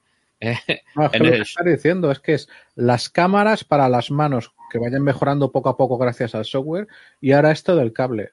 Se han follado Mm. las Rift y de hecho Mm. con eso le han metido un rejón a HTC y a todos los demás. O sea, yo creo que esto vaya hacia jugador único porque Claro. HTC no tiene nada, o sea, lo que tú has dicho. Con cable tengo una Rift, sin cable me voy a tomar por saco por ahí, estoy dos horas haciendo mis movidas. Ya está, fin. Claro. Fin de partida. Winner takes all. Y es que es la comodidad, porque tú sabes que yo tenía la, la Lenovo Explorer de Windows Mid Reality y, y ya al final ni me las ponía porque me daba una pereza ponerla. Vale, eh, requiere actualización. Venga, tal, Joder. ponle actualización. Eh, tienes problemas de usuario, ponte a ver usuario. O sea, es que para empezar a, jugar o hacer algo, que te tirabas un montón. La gente no está dispuesta a esa. La gente lo que quiere es coger el- un dispositivo, encenderlo y jugar. Y eso, lo, eso te lo permite las Quest. Yo las Quest, esos momentos de los chorrijuegos, de tal, pues, pues en vez de coger la tablet, me cojo las Quest, lo enciendo, me pongo el Beat Saber, rompo cuatro cubitos, estoy cinco minutos y las apago. O sea, es una auténtica pasada. Y es solo darle al botoncito de, de encender. Y esa Mira. comodidad está haciendo que lo que salió al principio de la Connect, que ya se hayan gastado en la tienda de Oculus más de 100 millones de euros y se sabe que más de la mitad de ese dinero lo ha generado ya Quest y lleva al mercado desde, desde mayo. Pues normal. Pero es que fíjate, permíteme saltar un poquito de tema muy rápido, hacer un off-topic Sí. relativo, ¿vale? Eh, Tú sabes que llevo unos 10 meses con temas, aunque ahora están parados porque no me da la vida, pero bueno, espero retomar, eh, con temas de, de drones con FPV. Para quien no lo Yes. sepa, es un dron, un cuadcóptero con cuatro motores. eh, me di el salto a los de carreras y bueno, ahora contaré.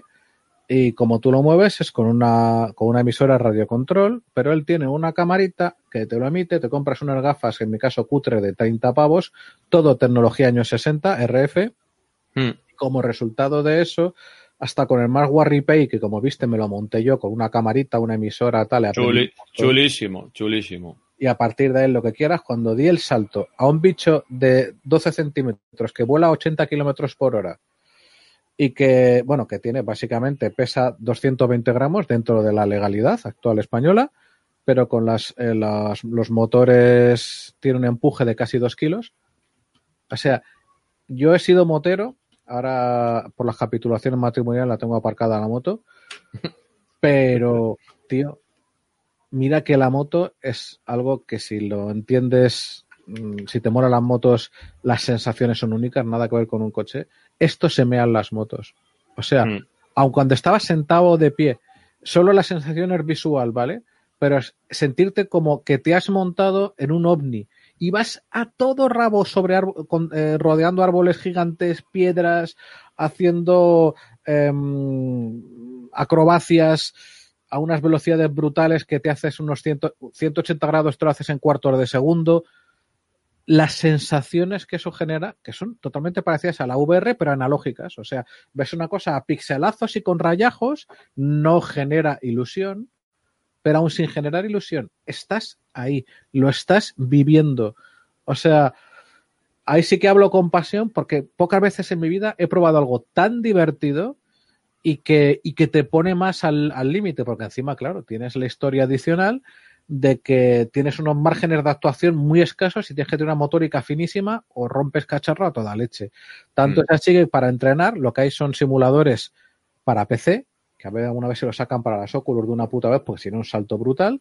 Manejas el mando, la emisora de- del, del dron conectada del por. USB. Y tío, está bien, pero coges el tacto. Pero es, vamos, no Mm. es aburrido, pero no tiene nada que ver. Nada que ver. Y sigue con el guion, perdona por el off topic. Sí, no, no, está chulo, no, eh, está chulo porque a mí también me molan mucho los drones y los vídeos que, que- que has puesto me, me ponían los dientes largos, o sea que sí, que sí. Otro, ot- otro día hacemos un, un off topic de, de Wintable o, lo- o de un Wintable de estos y, y hablamos de drones, que, se- que seguro que, que da mucha chicha. Pues una, una cosa que se me había olvidado comentar es el tema de, de la fotogrametría de la habitación, que claro, te pones a pensar y dices, coño, si Facebook son los reyes de la privacidad y de, y de que conservan bien tus datos, ¿qué podría hacer Facebook con tu habitación, con, con, con la fotogrametría de tu habitación? O sea, saber que tienes ¡Ay! que tienes ¡Qué dolor! que tienes que tienes póster de, de María Calé, que, que te gusta hacer ejercicio porque tienes el wifi, o sea, o sea, imaginaos la cantidad, claro, es que te, paras a pensar y dices, claro, si fuese un, si no fuese a acabar en manos de otro, pero es que va a acabar en manos de tu, del diablo. Entonces, Eso, eso- no mola. una eso no, no mola nada. Entonces, eh, ¿qué haces? Vendemos tam nos vendemos también. Claro, pues una cosa es que sepa tus datos, pero coño, que sepa cómo es tu habitación. O sea, da un mal rollo de, de, de la leche. Entonces, tienes que querer mucho a tu, a tu padre que esté en la otra punta del planeta. O dices a tu padre, mira, fotogrametría tu habitación, pero yo la mía, la mía no, déjamela aquí. O sea, eso le, ve, le, le veo un- una gran pega, ¿eh? La verdad. Pero me acabas de dar una idea con lo del padre que me parece la polla, si no ahora en el futuro. A los enfermos de larga duración, a los terminales, tío, en algunos momentos sacarles de esa situación y meterles en otro mundo, Si eso están es con el dolor tratado, o sea, psicológicamente lo que pueda aportar salir de la habitación del hospital, quizás no en los olores, que es una putada, pero sí en los demás sentidos, hostia, Mm. la capacidad terapéutica de eso, tío. Es- no, ya lo están haciendo para temas de cuando le tienen que dar la diálisis. eh, ya le están poniendo en muchos sitios gafas de realidad virtual y, y mejora mucho el, el- el estado de ánimo de los pacientes.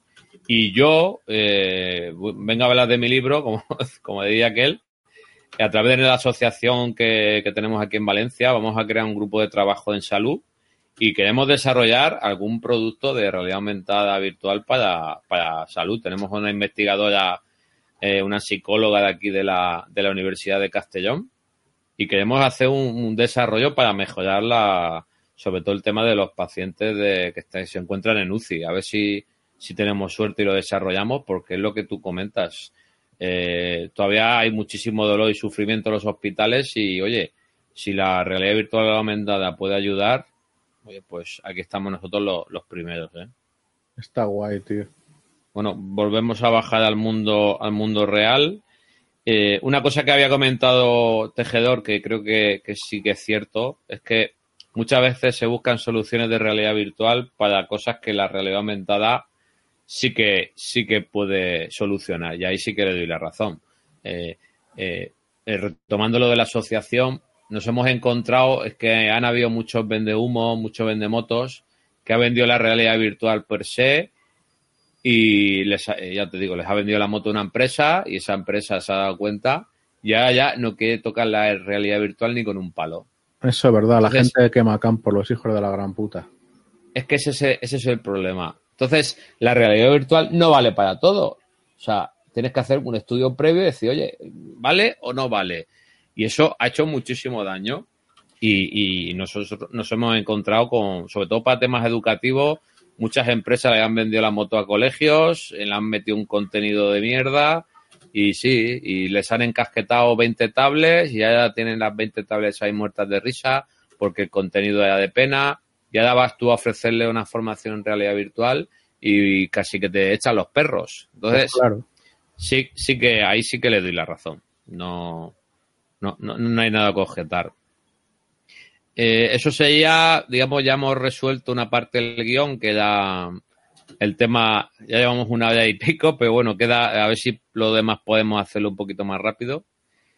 Porque quería comentaros también el tema de, bueno, lo que se comentó un poquito en la, en la Oculus Connect, que al igual que se podrá jugar con los, a los juegos de Rift con el Oculus Link, pues también se va a poder jugar, lo voy a poner aquí, venía al principio, a los juegos de, de Go. O sea, Qué guay. eso, una, una, una cosa muy, muy curiosa. O sea, al principio van a empezar con 50 y luego van a, van a seguir y me imagino que todo el catálogo de, de Go lo, lo meterán allí y, y la verdad es que es una, es una pasada porque claro, todo ese trabajo, claro, todo esto viene de la Gear VR. ¿No te acuerdas tú de, de aquel, de aquel Sí, claro, de lo de Samsung. Samsung? Claro.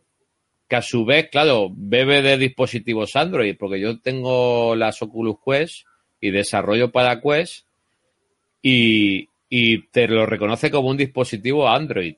Pero claro, todo viene de Samsung Gear VR, que dijeron esta con él que ya iba a desaparecer, de la que bebe Oculus Go y Oculus Quest bebe de Oculus Go. Entonces, se ve que esa, esa transición es la transición normal y todos esos juegos, minijuegos, porque no, no, no pueden llegar a la categoría de, de un videojuego. Pero bueno, aumenta el catálogo, que siempre eso, oye, meterte en, en una store y solo ver 100 juegos, aplicaciones, o, o ver 300, oye, pues mira, pues, pues tienes más donde elegir, ¿no? Totalmente. Vale, otra cosa que comentaron fue el tema del pass-through, que para aquellos que no lo sepan es que a través de un visor de realidad virtual en el que tú solo ves un mundo virtual, vas a poder ver en realidad aumentada. ¿Vale? Ahora la visión es muy, muy mala. O sea, ves, digamos, como en blanco y negro en un televisor de estos, como defectuoso de estos antiguos analógicos. Ves así con mucha, con mucha, con mucha nieve, mucha lluvia de esa. Pero es que lo han mejorado. O sea, tienen unas cámaras de infrarrojos. O sea, de las más baratas del mercado y han conseguido, o sea, mejorar muchísima, muchísimo la imagen.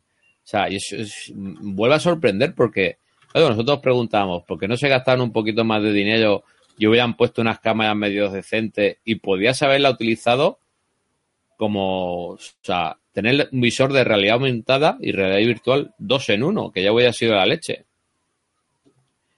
Y han, y han metido este avance nuevo y encima con la facilidad de que le das a, ser una combinación de, de botones y te sales. Eso ya lo tiene Windows Mixed Reality. La verdad es que está muy bien porque algunas veces eh, te sales un poquito de la zona de juego y puedes aparecer en otra. Oye, pues mira, eh, volver al mundo real para saber dónde estás o, o- o si te está viendo tu mujer se está riendo de ti o lo que sea, pues siempre es siempre es, es de agradecer, ¿eh?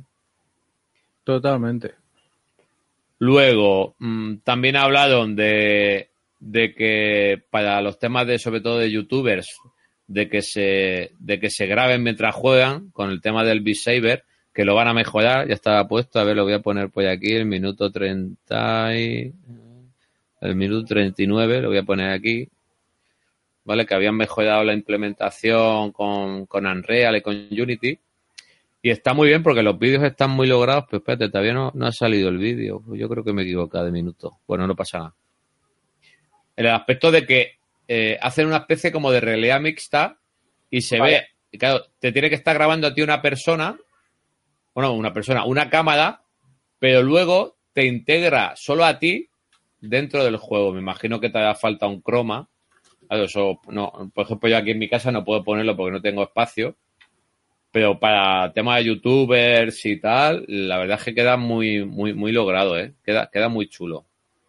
No, no se ve en el vídeo, lo tenía apuntado en minuto 39, pero, pero parece que no. Vale. Luego, otra, otra cosa importante, el, el tema de, de lo que comentaba de Facebook, se llama Facebook Horizon. que es el una cosa que te he escuchado a ti también, el tema del, del ecosistema, que dice que siempre has echado falta eh, que hubiese un, un ecosistema, también se lo he escuchado a, a mucha gente, el decir, un lugar donde, una especie como de, como de plaza de cuando estaba la Nintendo Wii, que todo el mundo se juntaba allí, pero mejor, una especie como de oasis, ¿no? De la película de Ready Player One. Vale. Que tú te puedas met- que tú te puedas meter, veas una plaza y digas, oye, pues mira, voy a hacer una, una party, ¿no? Voy a hacer una casita y ahí voy a meter con mis amigos y vamos a jugar al billar, por ejemplo. O vamos a ver un partido de baloncesto. O tengas otra casa, aquí sí, sí que aparece, sí que aparece en el vídeo.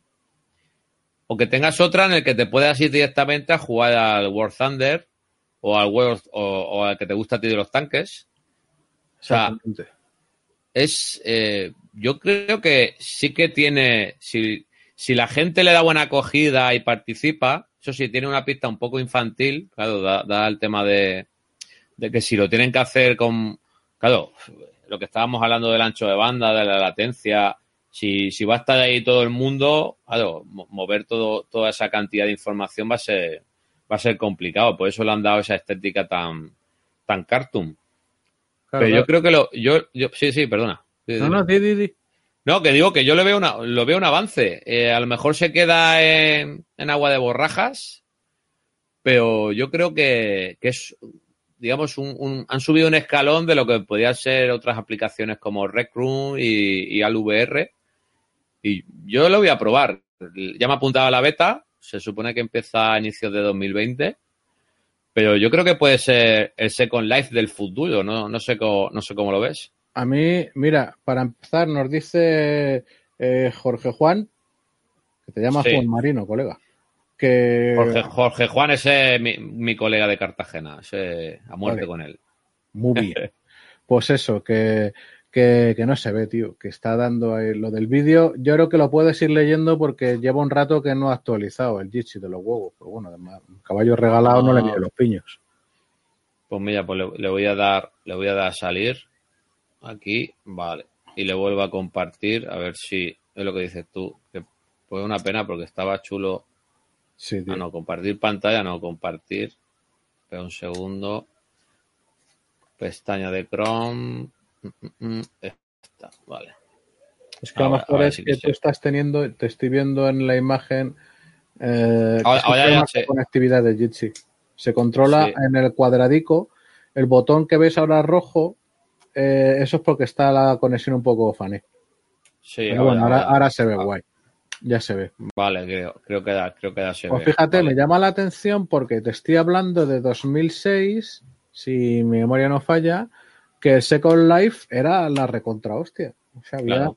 vale que a lo mejor, que yo que sé, que tienen unos pocos millones de usuarios, pero había mucho ruido, hasta había políticos que se generaban avatares, fue una moda en su momento, esa peña tuvo que mover un dinero guapo, y pero sabiendo que tú te movías en Second Life con el con teclado y ratón, con el rollo WASD que, utilizamos los viejunos con gusto, pero que hoy en día como que no está de moda, ¿no? Y joder, llama la atención de que ahora que hay estas maravillas, yo creo que por la barrera de entrada del precio y porque hubo una cagada original, yo no sé cómo lo hicieron, la verdad, que mm, hubo tres grandes actores como el, eh, pero sin que hubiera un mercado claro, o sea, estaban eh, Facebook Oculus, estaban HTC y está Sony. Bueno, y si me pone ya para acabar de liar la, la movida, Mixed Reality y los fabricantes, ¿no? HP, Lenovo y tal.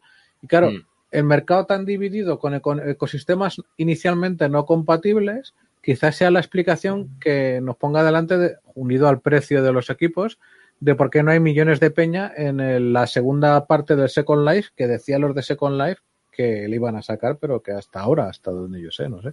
Mm, Sí, yo, yo creo que Second Life estaba ahí un, un público remanente, ¿no? Los, los fodofos, pero que ya no, no, no supo ir más allá Porque por, por, por X motivos, por, lo- por los que fueran. Y, y yo creo que esto de el tema de los avatares, otra cosa es que tú quieras llevar un avatar muy que sea igual que tú. Es que esa, eso también es otra. O sea, a lo mejor te quieres un avatar que sea como tú de joven, ¿no? No sé, como... Y ya nos podemos meter en películas estas de... de ¿Cómo se llama? La- ah, ¿Cómo se llamaba esa de los avatares? Que salía Brooke Willis. Ni puta idea. Pues, pues es- ellos eran viejunos y tenían como una especie de avatares virtuales de cuando eran jóvenes. Todo esto, ibas por la calle y solo veía, eran como una especie de sustitutos y, so- y solo estaban jóvenes por la calle. O sea, era todo el mundo súper joven. era Joder. muy, muy surrealista, pero estaba muy, muy chula. La, era una crítica feoza eso. O sea, Claro, que claro. solo, solo premiaba el tema de la imagen. Bueno, y estamos, nos estamos metiendo eh, en, en- en ese mundo, ¿eh? con tanto postureo de Instagram y tal, que la imagen es lo más importante. Y, y, y puede que, yo creo que esto, ya, lo digo, si la gente los lo- tiene facilidad de entrada, que con el tema de las quests va a ser muy sencillo. O sea, si lo ponen a, do- a dos clics, a do- dos pulsaciones de botón y entren ya ahí dentro, yo creo que va a ser, va a ser, yo creo que se va, a ser efectivo. Yo creo, yo creo que sí. Y mira que, lo, vuelvo a decir, el tema de Facebook, pues, fu, ¿por dónde lo pueden coger esto esta gente? Es que toda esa información de que te gusta ver jugar al billar, que te gusta ver un partido de fútbol, que te gusta eh, hentai, o sea, toda, toda esa información que pueden es, es la única pega que le veo yo a, a- a- esto de Horizon. O sea, ¿qué, qué pueden hacer con, toda, con, con todo ese caudal de información? Ya ves. Mm. No, es un tema como para si tu casa grande o si lo puedes hacer en ciertos sitios, vale, pues me pongo aquí eh, y ya puedes sacar que, por ejemplo, en mi despacho que está lleno de libracos, cajas, cables por todas partes y eso me gusta, que te diviertes analizando mi despacho. Hala, emplea petabites analizando mis cables de mierda. Eso con el algoritmo de Machine Learning te lo hace en un momento, ¿eh? Pues me Te te lo saca. A ver, luego, eh, al concepto este. Al del al que estamos, al, al seguimiento de manos, ¿no? Sí, eh, tengo puesto aquí el, el- No, ya voy por el, el seguimiento mano, ya lo hemos tocado. Ah, vale, entonces no pasamos. Yo creo que, que ya lo hemos dicho que, que es un avance que yo, yo le veo muchísimas ventajas. O sea, de, de hecho yo lo, lo que estaba, lo que intento desarrollar desde hace tiempo es una especie de simulador de trabajos virtuales, o sea, que tú con las manos hagas haga, haga distintas actividades y, y es que es perfecto. De hecho, por eso me compré el InMotion y lo intenté integrar en un visor de realidad virtual. Claro, Pero ya te digo, da- daba muchos problemas la oclusión, entonces dejaba, dejaba mucho que desear. La iluminación tenía que ser muy potente, o sea, Joder. e- e- eran solo, eran solo problemas. Y esto, si ya va a empezar a partir de 2020, buah, a mí me ha abierto un... Bueno, y lo que decías tú de, por ejemplo, para el tema de simuladores, o sea, en el War Thunder, si te compras un joystick como toca y que puedas tocar eh, las palanquitas, los botones, o sea, eso es una pasada. O Totalmente. sea, y si es que sí, que, que sea muy, sea solo para forofos y para amantes de, pero es que los hay, los hay que son, que son, que son muy buenos y Los hostia, pues, simuleros están esperando como agua de mayo que se les solucione el problema de poder no solo usar los, que eso ya está solucionado, las palancas físicas, sino que puedan activar el- los controles del, del cockpit de manera, eh, vamos, de manera fiable, porque si no estáis muy al loro de lo que se ha hecho últimamente en simulación, busca una forma muy fácil de verlo es buscar en YouTube DCS, Dinamarca Cáceres Salamanca. Ese Mm. es el simulador eh, de una empresa rusa, se llama Eagle Dynamics, que es absolutamente demencial. Está cerca otro de los mismos de IL-2, que se llama IL-2 Battle of Stalingrad, pero el DCS, o sea, pusieron la barrera tan alta de la fidelidad. Yo, un amigo mío es simulero, que de hecho, pues es, ha sido instructor muchos años de los novatos.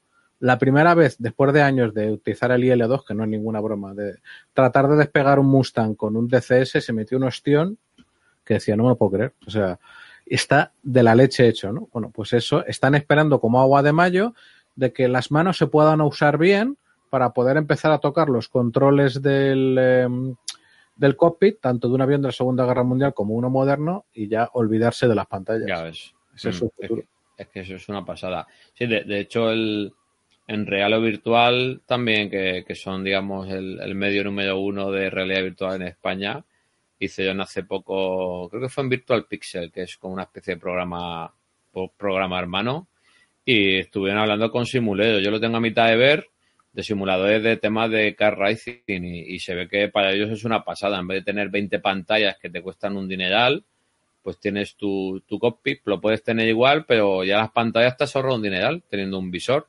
Hombre, Y, y para ellos es, eh, vamos, fue, ha sido un cambio, pero, pero brutal. Lo, lo tengo pendiente de ver, pero ya solo por el principio ya, ya se veía que estaban encantados con, Claro. con la realidad virtual. Y luego, siguiendo el guion, eh, el tema de Oculus Business, que es lo que, lo que había comentado, lo que ha comentado Javier, pues ahí salió una paisana nuestra, la chica lo, se llama Maya, Maya Gajardo, es de Zaragoza y está trabajando allí en, en Facebook. Y, y es la que lleva el tema de la jefa de negocio de realidad virtual en, en Facebook. Y estuvo un poquito hablando de, sobre todo, eh, se focalizó mucho en el aspecto de que mejoraba la cuenta de resultados de las empresas.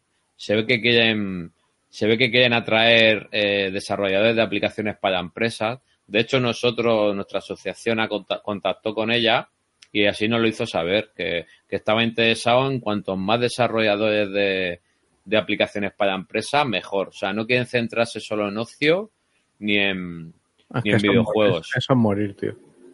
Sí, y, y yo le veo lo que estábamos hablando de, de, de este podcast, de si Facebook tiene un plan con la VR. Yo creo que, creo que tiene varios. O sea, tiene el, el tema social, tema videojuegos, y luego tiene el de, el de oportunidades de negocio en el tema empresarial. Porque lo que decíamos, reuniones de empresas se focalizaron un poquito demasiado en eso, pero para temas de formación, lo que he comentado antes de Johnson Johnson, que tenía en realidad virtual un, un 83% de efectividad, frente a métodos tradicionales que tenía un cero. Y, y ellos también focalizaron mucho en que querían desarrollos que fueran escalables, profesionales y claro, y que fueran seguros, sobre todo por el tema de la privacidad, me imagino que sería. ¿Sabes lo que pasa? Yo por una parte insisto en que la apuesta que está haciendo Facebook con la realidad virtual es la apuesta que no hace Google o ni siquiera Microsoft. O sea, hay una cosa que después de estos años ya hay que valorarla, que tienen una consistencia de yo sigo en esta movida. Hombre, más que nada porque de alguna manera hay que justificar los 3.000 kilazos que se gastaron. Pero bueno, también Microsoft se gastó 6.000 en Nokia y mírales, en solo dos años. Eh, dicho esto, también hay otra movida. Facebook es lo que no ha sido nunca ni Microsoft, ni Google, ni Apple, ni nadie. Que es, es una compañía de un solo juguete. Solo hacían una cosa, la hacían de puta madre. Eh, fuera de Europa, yo te digo, por ejemplo, en Latinoamérica, que lo conozco un poquito, eh, allí la llaman el Face en vez de Facebook, no sé por qué. Y, y para ellos, para muchísima gente que ha entrado en esta década en Internet, en el tercer mundo, Internet casi es Facebook y, y- y claro que WhatsApp también es suyo. O sea, sus productos son la Internet de muchísimas millones de personas. Creo que tienen dos mil millones de usuarios, sí, con dos cojones y un palito. ¿Qué es lo que pasa? Por otra parte, en Estados Unidos y en Europa hay un movimiento creciente de rechazo a Facebook. Porque cojones, Sí. hablando de temas de seguridad nacional, seguridad europea, etcétera, las movidas, las que se han sabido con esta consultora de, ¿cómo se llama esta? De, no era Harvard, no sé qué, ¿cómo Sí, fue Cambridge Analytica. Gracias. Cambridge Analytica, eh, joder, que esa peña se la había currado y había interferido en unas elecciones. Y ahora, claro, la pregunta, el elefante en la habitación es si una consultora mediana en el gran esquema de las cosas te hace semejante 7 en el Brexit y en las elecciones norteamericanas, ¿qué no te puede hacer los propios de Facebook? Mm. ¿Qué poder semidivino tienen? Claro, eso ha provocado deserciones hasta un movimiento que está un poquito así de, de moda y tal, de dejar Facebook. Yo no lo dejo, pero como la usa mi padre, que cada vez Facebook en mis círculos es un rollo más de viejunos, con mi padre Mm. publica sus cosas, pues que sepa que estoy ahí, amigos suyos que me contacten por ahí, pero yo de normal no uso Facebook ni al- bueno, lo reconozco, nunca lo he usado en serio, porque la interfaz para mí era como, a mí me, me- lo que me decía esa interfaz es, quiero tu tiempo y comérmelo entre pan. Y entonces, pues nunca lo he usado. Pero claro, precisamente al ser una empresa de un solo juguete y teniendo ese poder tan monstruoso que tienen financiero, no el otro que da mucho miedito, pues claro, se piensan, vale, y a cinco años vista, ¿qué cojones hacemos? Porque imagínate que llega la siguiente Facebook y nos come la tostada, como le han pasado los demás. Y si Mm. preparo, como hicieron Apple con su el, i- el iPod primero y luego el, el iPhone, eh, el plan B, lo tendré que hacer, ¿no? Y el plan B que Sí. parece que quieren hacer, que es evidente, es este. Hay que ver, porque siguen sin tener, y eso es una cosa que me parece objetivo, una estrategia en juegos. Em, coño, es que en eso mm, podían haberse mirado en el espejo de Microsoft, que llegaron unos genios y de la nada levantan no solo Xbox el aparato, sino Xbox el ecosistema, compitiendo de tú a tú con el amo y señor de los videojuegos que era Sony. Hmm. Pues no sé si tenían que haber levantado en Xbox, pero desde luego, mm, joder, es que no hay una política clara ni remotamente, coño. Es que de hecho Steam ahora mismo debería ser su Xbox, ya que están, yo habría comprado Steam y me habría dejado de hostias. Son dos mil millones, mira, como esto, pum, a tomar por culo, ahora esto es mío, esto lo pongo a funcionar con lo mío, hago, hago que dé el máximo de relumbrón posible a VR, etcétera.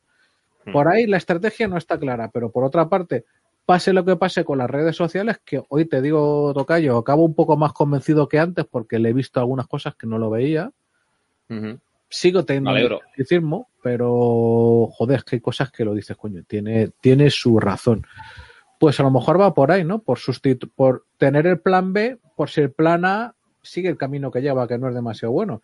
Claro. Y luego el tema empresarial, a ver, en reuniones es como cuando en las tablets de Microsoft la peña eh, las, los sacan en las, los de marketing de los huevos, que así ardan en el infierno ellos y, sus- y sus testículos o sus órganos reproductivos, eh, pintando la peña círculos.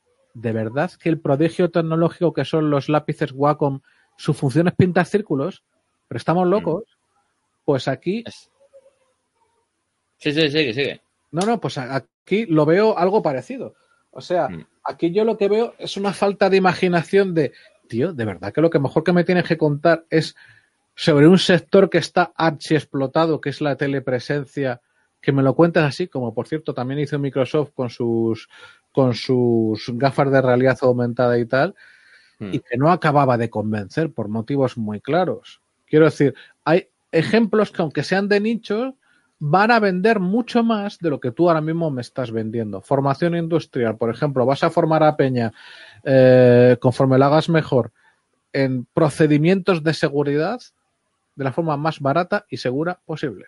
Y te pongo ejemplos claros de cualquier tipo de inspector en campo o instalador que trabaja con cosas que le pueden matar, que tenga un trabajo previo de observar en primera persona lo que hace un profesional veterano y luego de ejecutar esas acciones en un entorno simulado. Entre eso y ver un puto PowerPoint que te cita tu profe de FP, cuéntame la diferencia, tío. Claro, es, que es una pasada. Lo, lo que comentabas tú de, de- del plan B, eh, Mark Zuckerberg es muy listo, ¿vale?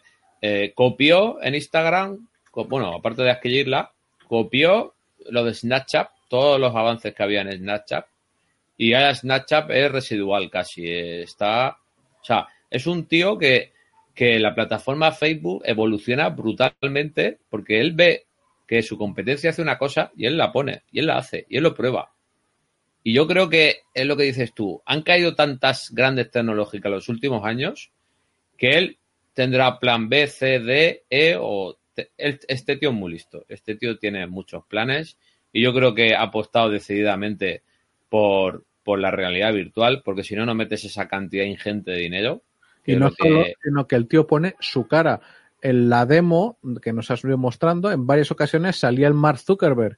Sí, al principio, al principio, sale al principio, ya lo voy a poner. Él, él inaugura la, el, la Connect. Eh, Claro, sale pero que, que te digo que eso es un riesgo reputacional, de si la cosa va a tomar por culo, tu cara va con eso y respondes ante los accionistas, cosa que, por cierto, jamás han hecho con temas de realidad virtual ni por el forro, ni nadie de los directivos de Google, ni de Alphabet, ni el CEO, ni el sátiro Natillas de Microsoft, ni su antecesor. No han hecho, nunca pusieron la cara por esto. Era, sí, vamos a no sé qué. No, Hmm. no. Por eso te digo que, que te saca el CEO de Facebook en la Oculus Connect, te- perfectamente te podía haber salido el, el jefe, digamos, de, de- de- de la sección de Oculus. No, no, no te tiene por qué salir el CEO de Facebook. O sea, Totalmente. no, no, no hubiese pasado, no hubiera dicho a nadie nada, pero sale él allí. Y vamos, y se, y se marcó los cuatro o cinco anuncios que hemos hecho del cable, el Virtual Link, de Facebook Horizon, de seguimiento de manos. O sea, y el tío iba diciendo una tras otra y, a la gente no le daba tiempo a dejar de aplaudir. Pues que eh, fue, brutal, ¿eh? Mira que a mí este tío me cae mal por, por todo lo que por todo lo que ha hecho con nuestra privacidad. O sea, lo, ha hecho mal, es tío muy listo, pero lo utiliza, digamos, para, para su propio beneficio. O sea, una cosa, una cosa no quita la otra, ¿vale? Y, y retomando el tema de, de Facebook Reality Labs, que es el laboratorio donde están haciendo el, el nuevo visor, salió Michael Abras, voy a ponerle aquí minuto, en la hora y 37, lo pongo, vale, aquí. Salió este hombre, no se ve, no se ve muy bien. Lo, lo que voy a hacer es, voy a volver a salir yo, por desgracia, y luego lo vuelvo, que me da cuenta que conforme pasa el tiempo va saliendo peor, y ahora le vuelvo a compartir la pantalla y ahora se, se ve mejor. Se ve que el, el buffer se va cargando y al final no sale nada. Pues salió este hombre, que digamos es el que lleva todo el tema de, del, hardware nuevo, de los nuevos dispositivos, y salió a decir, eh, solía decir eh, hacer previsiones a un año dos años vista, pero él mismo reconoció que ha ido fallando y dice que ya este año no se mojaba otra vez. Y entonces lo que dijo, empezó a hablarnos del un dispositivo que le llaman, el nuevo visor va a ser, se llama el prototipo Half Dome. A ver, ¿sale en qué minuto sale en Half Dome?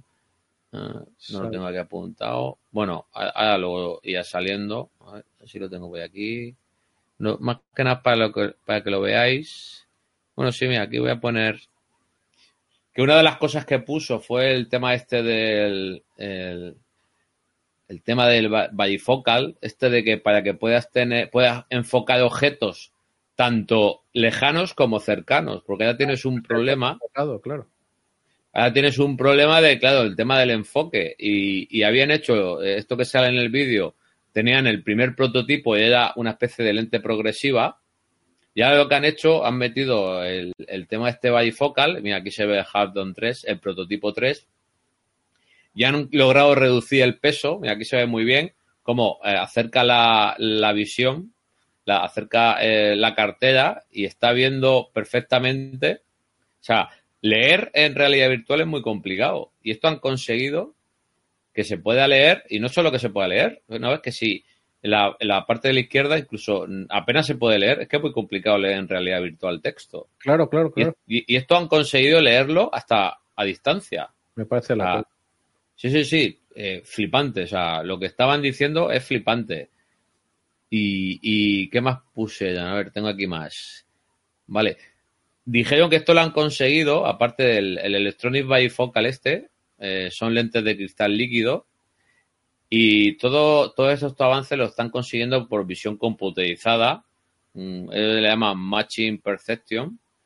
Joder. Y, y, claro, es que dices tú, está visión computarizada. Eh, están metiendo en, en- en un visor que, que ya hemos visto ahí el Half-Dome 3, que es pequeñito, que se, se ve que tiene que ser, creo que es incluso un poco más pequeño que el Oculus Quest. O sea, es una pasada lo, el tema de la mini- miniatura, min- eh, convertirlo en miniatura, vale, que no me sale la palabra ahora. O sea, meter en ese, en ese espacio todos estos avances y lo que he comentado antes, el tema de, de la computación en la nube con el 5G, esa combinación va a hacer que solo necesites eh, las pantallas. O sea, las pantallas y las lentes. Todo lo demás, mira, aquí se ve las habitaciones de, de, de los, de los trabajadores de Facebook Reality Labs que se han fotogrametrizado toda su casa. Entonces me imagino que lo harán con, con este nuevo prototipo No sé si lo podremos ver para, para Quest. Lo mismo si lo, el año que viene salen que, Joder. que, el- que los sensores de Quest te lo hacen. Sería ya brutal. Pero mo- mostró unos avances, así como no, no quiso hacer, no quiso sacar la bola de cristal, porque se ve que ya dos veces le ha pasado que se ha equivocado, pues se ve que dijo, pues bueno, no saco el prototipo, pero os ponemos los dientes largos para decir cuánto, cuán- cua- cuánto hemos avanzado. Porque ellos lo denominaban como un salto cuántico. Eh, o sea, de lo que decía Javier de VR is now. Eso, la verdad es que lo dijeron muchas veces. Pero claro, VR now está muy chula, pero lo que nos queda, yo creo que lo que nos queda por ver, por, la cantidad de dinero ingente que están metiendo, que están metiendo para, estos desarrollos, yo lo veo una apuesta decidida, así como Microsoft es muy tibia y, te abandona las plataformas porque Windows Mixed Reality ya está a punto de morir. Y Esto- Google, Recuerda que lo hablamos. Yo no te quería quitar la ilusión, pero con todas las cosas que nos habían pasado a la comunidad WinTablet desde 2008, como ya nos llevamos unas hostias de Aquilo, pues Claro. yo no era optimista. Y me jode que el tipo me haya dado la razón. Sí, no, sí, yo, yo la cogí porque, oye, en su momento estaba muy bien porque consiguieron que un, un ordenador, mm, el mío no es tope de gama, el mío me costó mil, mil euros, pero tenías que tener una gráfica bastante potente para mover las RIF y mover las HTC Vive. Oye, pues con una placa, una GTX 670, me podía mover la Windows Mixed Reality. Entonces, hostia, para mí fue un, digamos, no tener que gastarme un dineral en tener realidad virtual de nivel, no tener las carboard, oye, pues fue, fue, para mí fue importante. Eso sí, luego te vas dando cuenta de que el ecosistema de Microsoft deja mucho que desear. Las gafas, el punto dulce, el tema del FOB y también el tracking también es un poquito, no, no, no está muy optimizado, pero yo le veo un, una buena manera de, ir introduciéndote en la realidad virtual, pasar ya de las Carboard a, a un visor de PC. Yo sí que aconsejaba el tema de Windows Mixed Reality.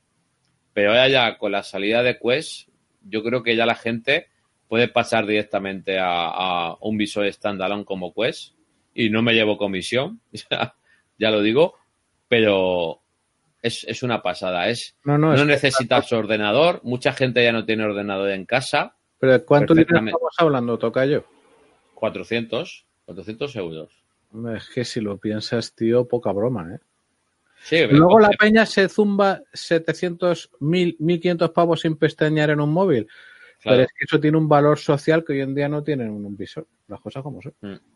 es que es eso, es que es eso. Y ya por ir terminando, eh, también comentaron el tema del trabajo en remoto. Comentó de, de lo que he dicho antes, eh, lugares de trabajo colaborativos virtuales. Lo voy a poner aquí, era en la hora de 57. eh, sí, aquí. Dijeron que eh, con este nuevo visor, oye, pues sí que se va a poder trabajar en un entorno virtual y de una manera colaborativa. Yo eso sí que lo veo.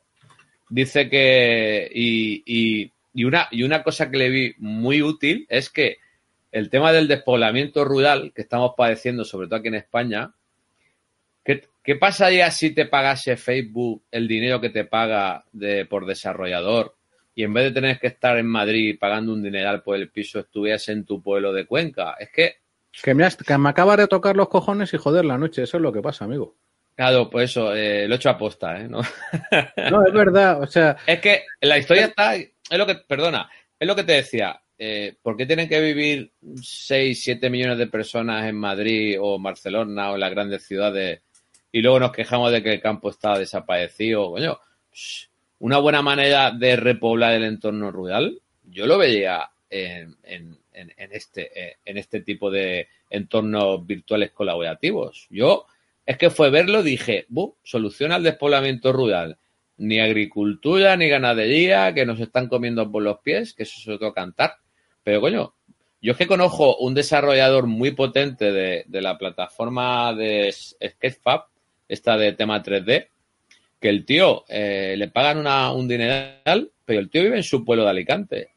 pero un pueblo, pero que será a lo mejor mil habitantes. Y el tío está más feliz que una perdiz. De vez en cuando tiene que bajar a Londres, pero él hace videoconferencias pues todos los días, a lo mejor su hora, sus dos horitas de reuniones. Él va trabajando a hitos. Claro, est- estamos hablando de que son desarrolladores de software, no, no podemos extrapolarlo a todos los trabajos, pero para este tipo de trabajos, yo, a mí me, el tema del trabajo en remoto en entornos virtuales, para mí me tienen ganado. No sé tú cómo lo ves. Pues que em, es complicado, te lo digo porque aunque yo soy hijo y nieto de madrileño por parte de padre, no por parte de madre, que mi, mi señora madre es andaluza, eh, yo fliparía si pudiera irme de Madrid. O sea, estoy muy quemado por muchos aspectos de la ciudad. Para desplazarte a cualquier parte de la media hora no te baja y eso que tenemos un transporte público cojonudo, pero es que es tan grande, somos tantos, es que en la comunidad Claro. de Madrid somos 6 millones de habitantes, 6 millones 400, somos más que en algunos países europeos. Es que es brutal. Es que salir de la ciudad, no como cuando era yo chaval, sino ahora a mis 48 años, y sigues kilómetros y kilómetros y kilómetros y sigue viendo casas y casas y casas. Es invivible. Mm. Eh, luego hay gente que se aburre fuera. Yo te digo una cosa, si yo tuviera, ahora mismo no puedo porque mis hijos están en edad de escolar y estoy muy contento de la solución que tenemos de colegio, ¿vale? Pero si pudiera, coño, incluso en la misma cooper, y además toca atender a mis padres y a mi suegra, que son mayores y tienen sus achaques. Si no tuviera esos condicionantes o los pudiera solucionar de otra manera, mi ideal sería salir de la comunidad de Madrid, no de, la, no de Madrid. Claro. Mm. O sea, irme, por ejemplo, al Valle del Jerte, que pilla más o menos cerca. Claro, O- un, un entorno, eso, eso te lo ponían aquí en el, en el vídeo, te lo ponían. Un, un entorno, espérate, ay, parece que se ha cortado. Vale. ¿Estás ahí todavía? Yo sí, pero tú, a ver, ¿qué se ha cortado, tío? Espera, a ver. Se, se había cortado, no, o sea, me parecía que se había cortado la, la emisión, pero parece que, parece que no. No, te, te lo avisa, te da un, no sé, stream is down o algo así, te suelta Sí. una. No, eh, es que habían puesto ese ejemplo. Habían puesto el ejemplo de, de un campo idílico y decía, tú estás, estás viviendo en el campo, no te tienes que desplazar con todo lo que siempre decimos de la contaminación, de, de los coches eléctricos, de todo el rollo ese. Oye, pues si tú vives en tu pueblo, no tienes que coger la bici o andar para ir a hacer la compra, productos de cercanía. O sea, yo creo solucionas una cantidad de problemas brutales. Es que yo lo, digo como lo siento. O sea, esto del trabajo virtual colaborativo soluciona muchísimos problemas de nuestra sociedad actual. Yo lo digo como lo siento. Que a lo mejor soy demasiado, soy de, tengo una visión muy utópica, pero es que yo estoy viendo unos problemas. La burbuja inmobiliaria que está pasando en Madrid, en Barcelona, en las grandes ciud- ciudades, te la quitas de un plumazo. Que sí, que a lo mejor el sector del desarrollo de software solo supone el 5 o el 6% de, de todo, de todos los trabajadores de España. Que sí, que te doy la razón. Pero si queremos seguir con este sistema de, de generar un país de pan y circo, de solo de turismo, de generamos camareros, pues vamos a seguir viviendo en grandes ciudades. Pero si queremos apostar por, por, por las nuevas tecnologías, eh, se necesitan cientos de miles en Europa. Más de 100.000, vi el otro día, se necesitaban más de 100.000 empleos técnicos de tecnología en Europa que no estaban cubiertos. Mira, te digo, yo lo conozco de cerca, eh, el sector de la, de la IT israelí. Ahora mismo se las ven y se las desean para encontrar gente con DevOps con un mínimo de perfil porque no hay. Y están cobrando Claro. peña con dos años de experiencia sueldos brutales porque no los Mm. encuentran. Y aquí Sí, seguimos, Y, a los, y eso, de verdad, que no, no hablo por hablar. y, y aquí seguimos nosotros con nuestro cursillo de formación de jardinería, que yo lo veo por aquí, de fontanería, que yo lo, lo respeto esos trabajos, pero no puedes reciclar a la gente, no, no puedes decirle, oye, mira, ese tipo de trabajos es que va a venir un robot que va a limpiar y, te va a quitar el puesto de trabajo. ¿Sabes? Yo creo que se debería hacer una especie de reseteo de este tipo de, de formaciones y orientarlo a qué está demandando, qué está demandando de verdad el mercado laboral. Que sí que es muy difícil reconvertir un jardinero en, en un ingeniero de software, si eso está clarísimo, pero habrá que empezar algún día. Habrá que empezar a esa gente hacerle cursillo de introducción a la tecnología? Que sí, que no vamos a tener resultados para las próximas elecciones, que es lo que miran los políticos, que a lo mejor lo vamos a tener para dentro de 30, 40 años. Pero bueno, de aquí a 30, 40 años, lo mismo ya habremos reconvertido un 10% de la población que se dedicaba a trabajos analógicos y los habremos metido a, a, temas tecnológicos, pero yo creo que habrá que empezar, ¿no? Bueno, esto es un poco aquí que intento arreglar el mundo, pero... Mira, yo te digo, de lo que has dicho antes, por ir acabando, eh, por, eh, sí, sí, pues ya, ya eso ya. Yo alquilo una todos los años un cortijo en Níjar, en Almería. Es un cortijo que a mí me encanta, tiene un porche que te cagas. No, es muy chiquitín, pero tiene un porche, un porche, una pequeña pocita para remojarse cuando hace calor. Y debajo de ese porche por las mañanas yo trabajo en la gloria sin ruido brutal y trabajo con un portátil y una y un router MiFi. Eso ya para mí es la hostia. Si me dieras más, que tuviera mejor conexión allí. O sea, si yo me pudiera desplazar claro. seis meses al año y encima tuviera madurar en estas ventajas que cuentas, tío, vamos, a mí claro. yo sería feliz. Hasta claro. tendría que compensar con ver a mis colegas, trasladarme a Madrid de vez en cuando, tal, porque ahí ya sí que yo lo siento, yo ver a mis amiguetes del alma, la VR. Sí, pero eso no quita, eso no quita que, que puedas ver a tus amigos, o sea, tus viajes te los puedes meter porque que, que ajeno, oye, sí, que estás viendo un holograma, estás viendo un avatar, no es igual, eh, estamos de acuerdo. Pero una cosa no quita la otra, que tú puedas vivir en plena naturaleza. Estamos viendo que la contaminación hace, hace trizas el, el cuerpo humano con el cáncer, con todo. Que estés allí en plena naturaleza, tu calidad de vida aumenta. Eso no quita que, que viajes a ver a tus, a tus amigos. Yo lo veo, yo lo veo complementario, la verdad, también. Pues sí. Y nada, eh, para finalizar, eh, dijeron que, ellos se quedaron con una frase grandilocuente de que decían que la realidad virtual cambia ¿eh? la forma en la que trabajamos, cómo actuamos y cómo vivimos. Eh, que sí, eh, que te quieren vender la moto, ¿no? Como, como, digo yo. Ellos en ningún momento dijeron que quieren hacer dinero, en ningún momento dijeron que quieren aprovechar eh, tu casa para aprender más de ti, para saber que tus gustos, eso no lo dijeron. Quieren cambiar el mundo, eh, quieren hacerlo todo muy bonito y pero luego sabemos qué hay detrás en Facebook. Entonces, no sé si, si quieres, por finalizar, hacer algún comentario final. Ya llevamos dos horitas, que no está nada mal. Pues me suele pasar cuando hablo contigo de estas cosas que termino menos escéptico y más believer de lo que empiezo. Claro, ahí está. Dicho pues, eso, tendremos que invitar a Javier a que, a que entre en antena y así no te, te baja un poco el hype, te baja el hype. Pues sí, pero te digo, eh, a ver, casi es que al final me quedo con lo que dices, tío. Ojalá que le hiciera una empresa menos data miner que Facebook.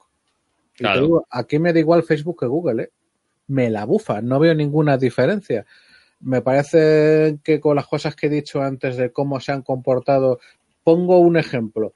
Un amigo mío, Emilio, en su nick es Falke, en el Escuadrón Virtual 69 este colega le han, eh, le han censurado varias publicaciones en su, eh, su página de Facebook del podcast Motor y al Aire, que es un podcast que os recomiendo encarecidamente porque es de lo más mejor si os gustan y eh, os arde un poco la sangre en las venas respecto a los aviones. Pues le han censurado y le han retirado publicaciones. ¿Por qué? Porque era una, una publicación sobre un avión alemán o sobre una campaña y apareció una puta cruz gamada. Eso es fascismo, pum, a tomar por culo. ¿Cómo dice Ya usted? ves.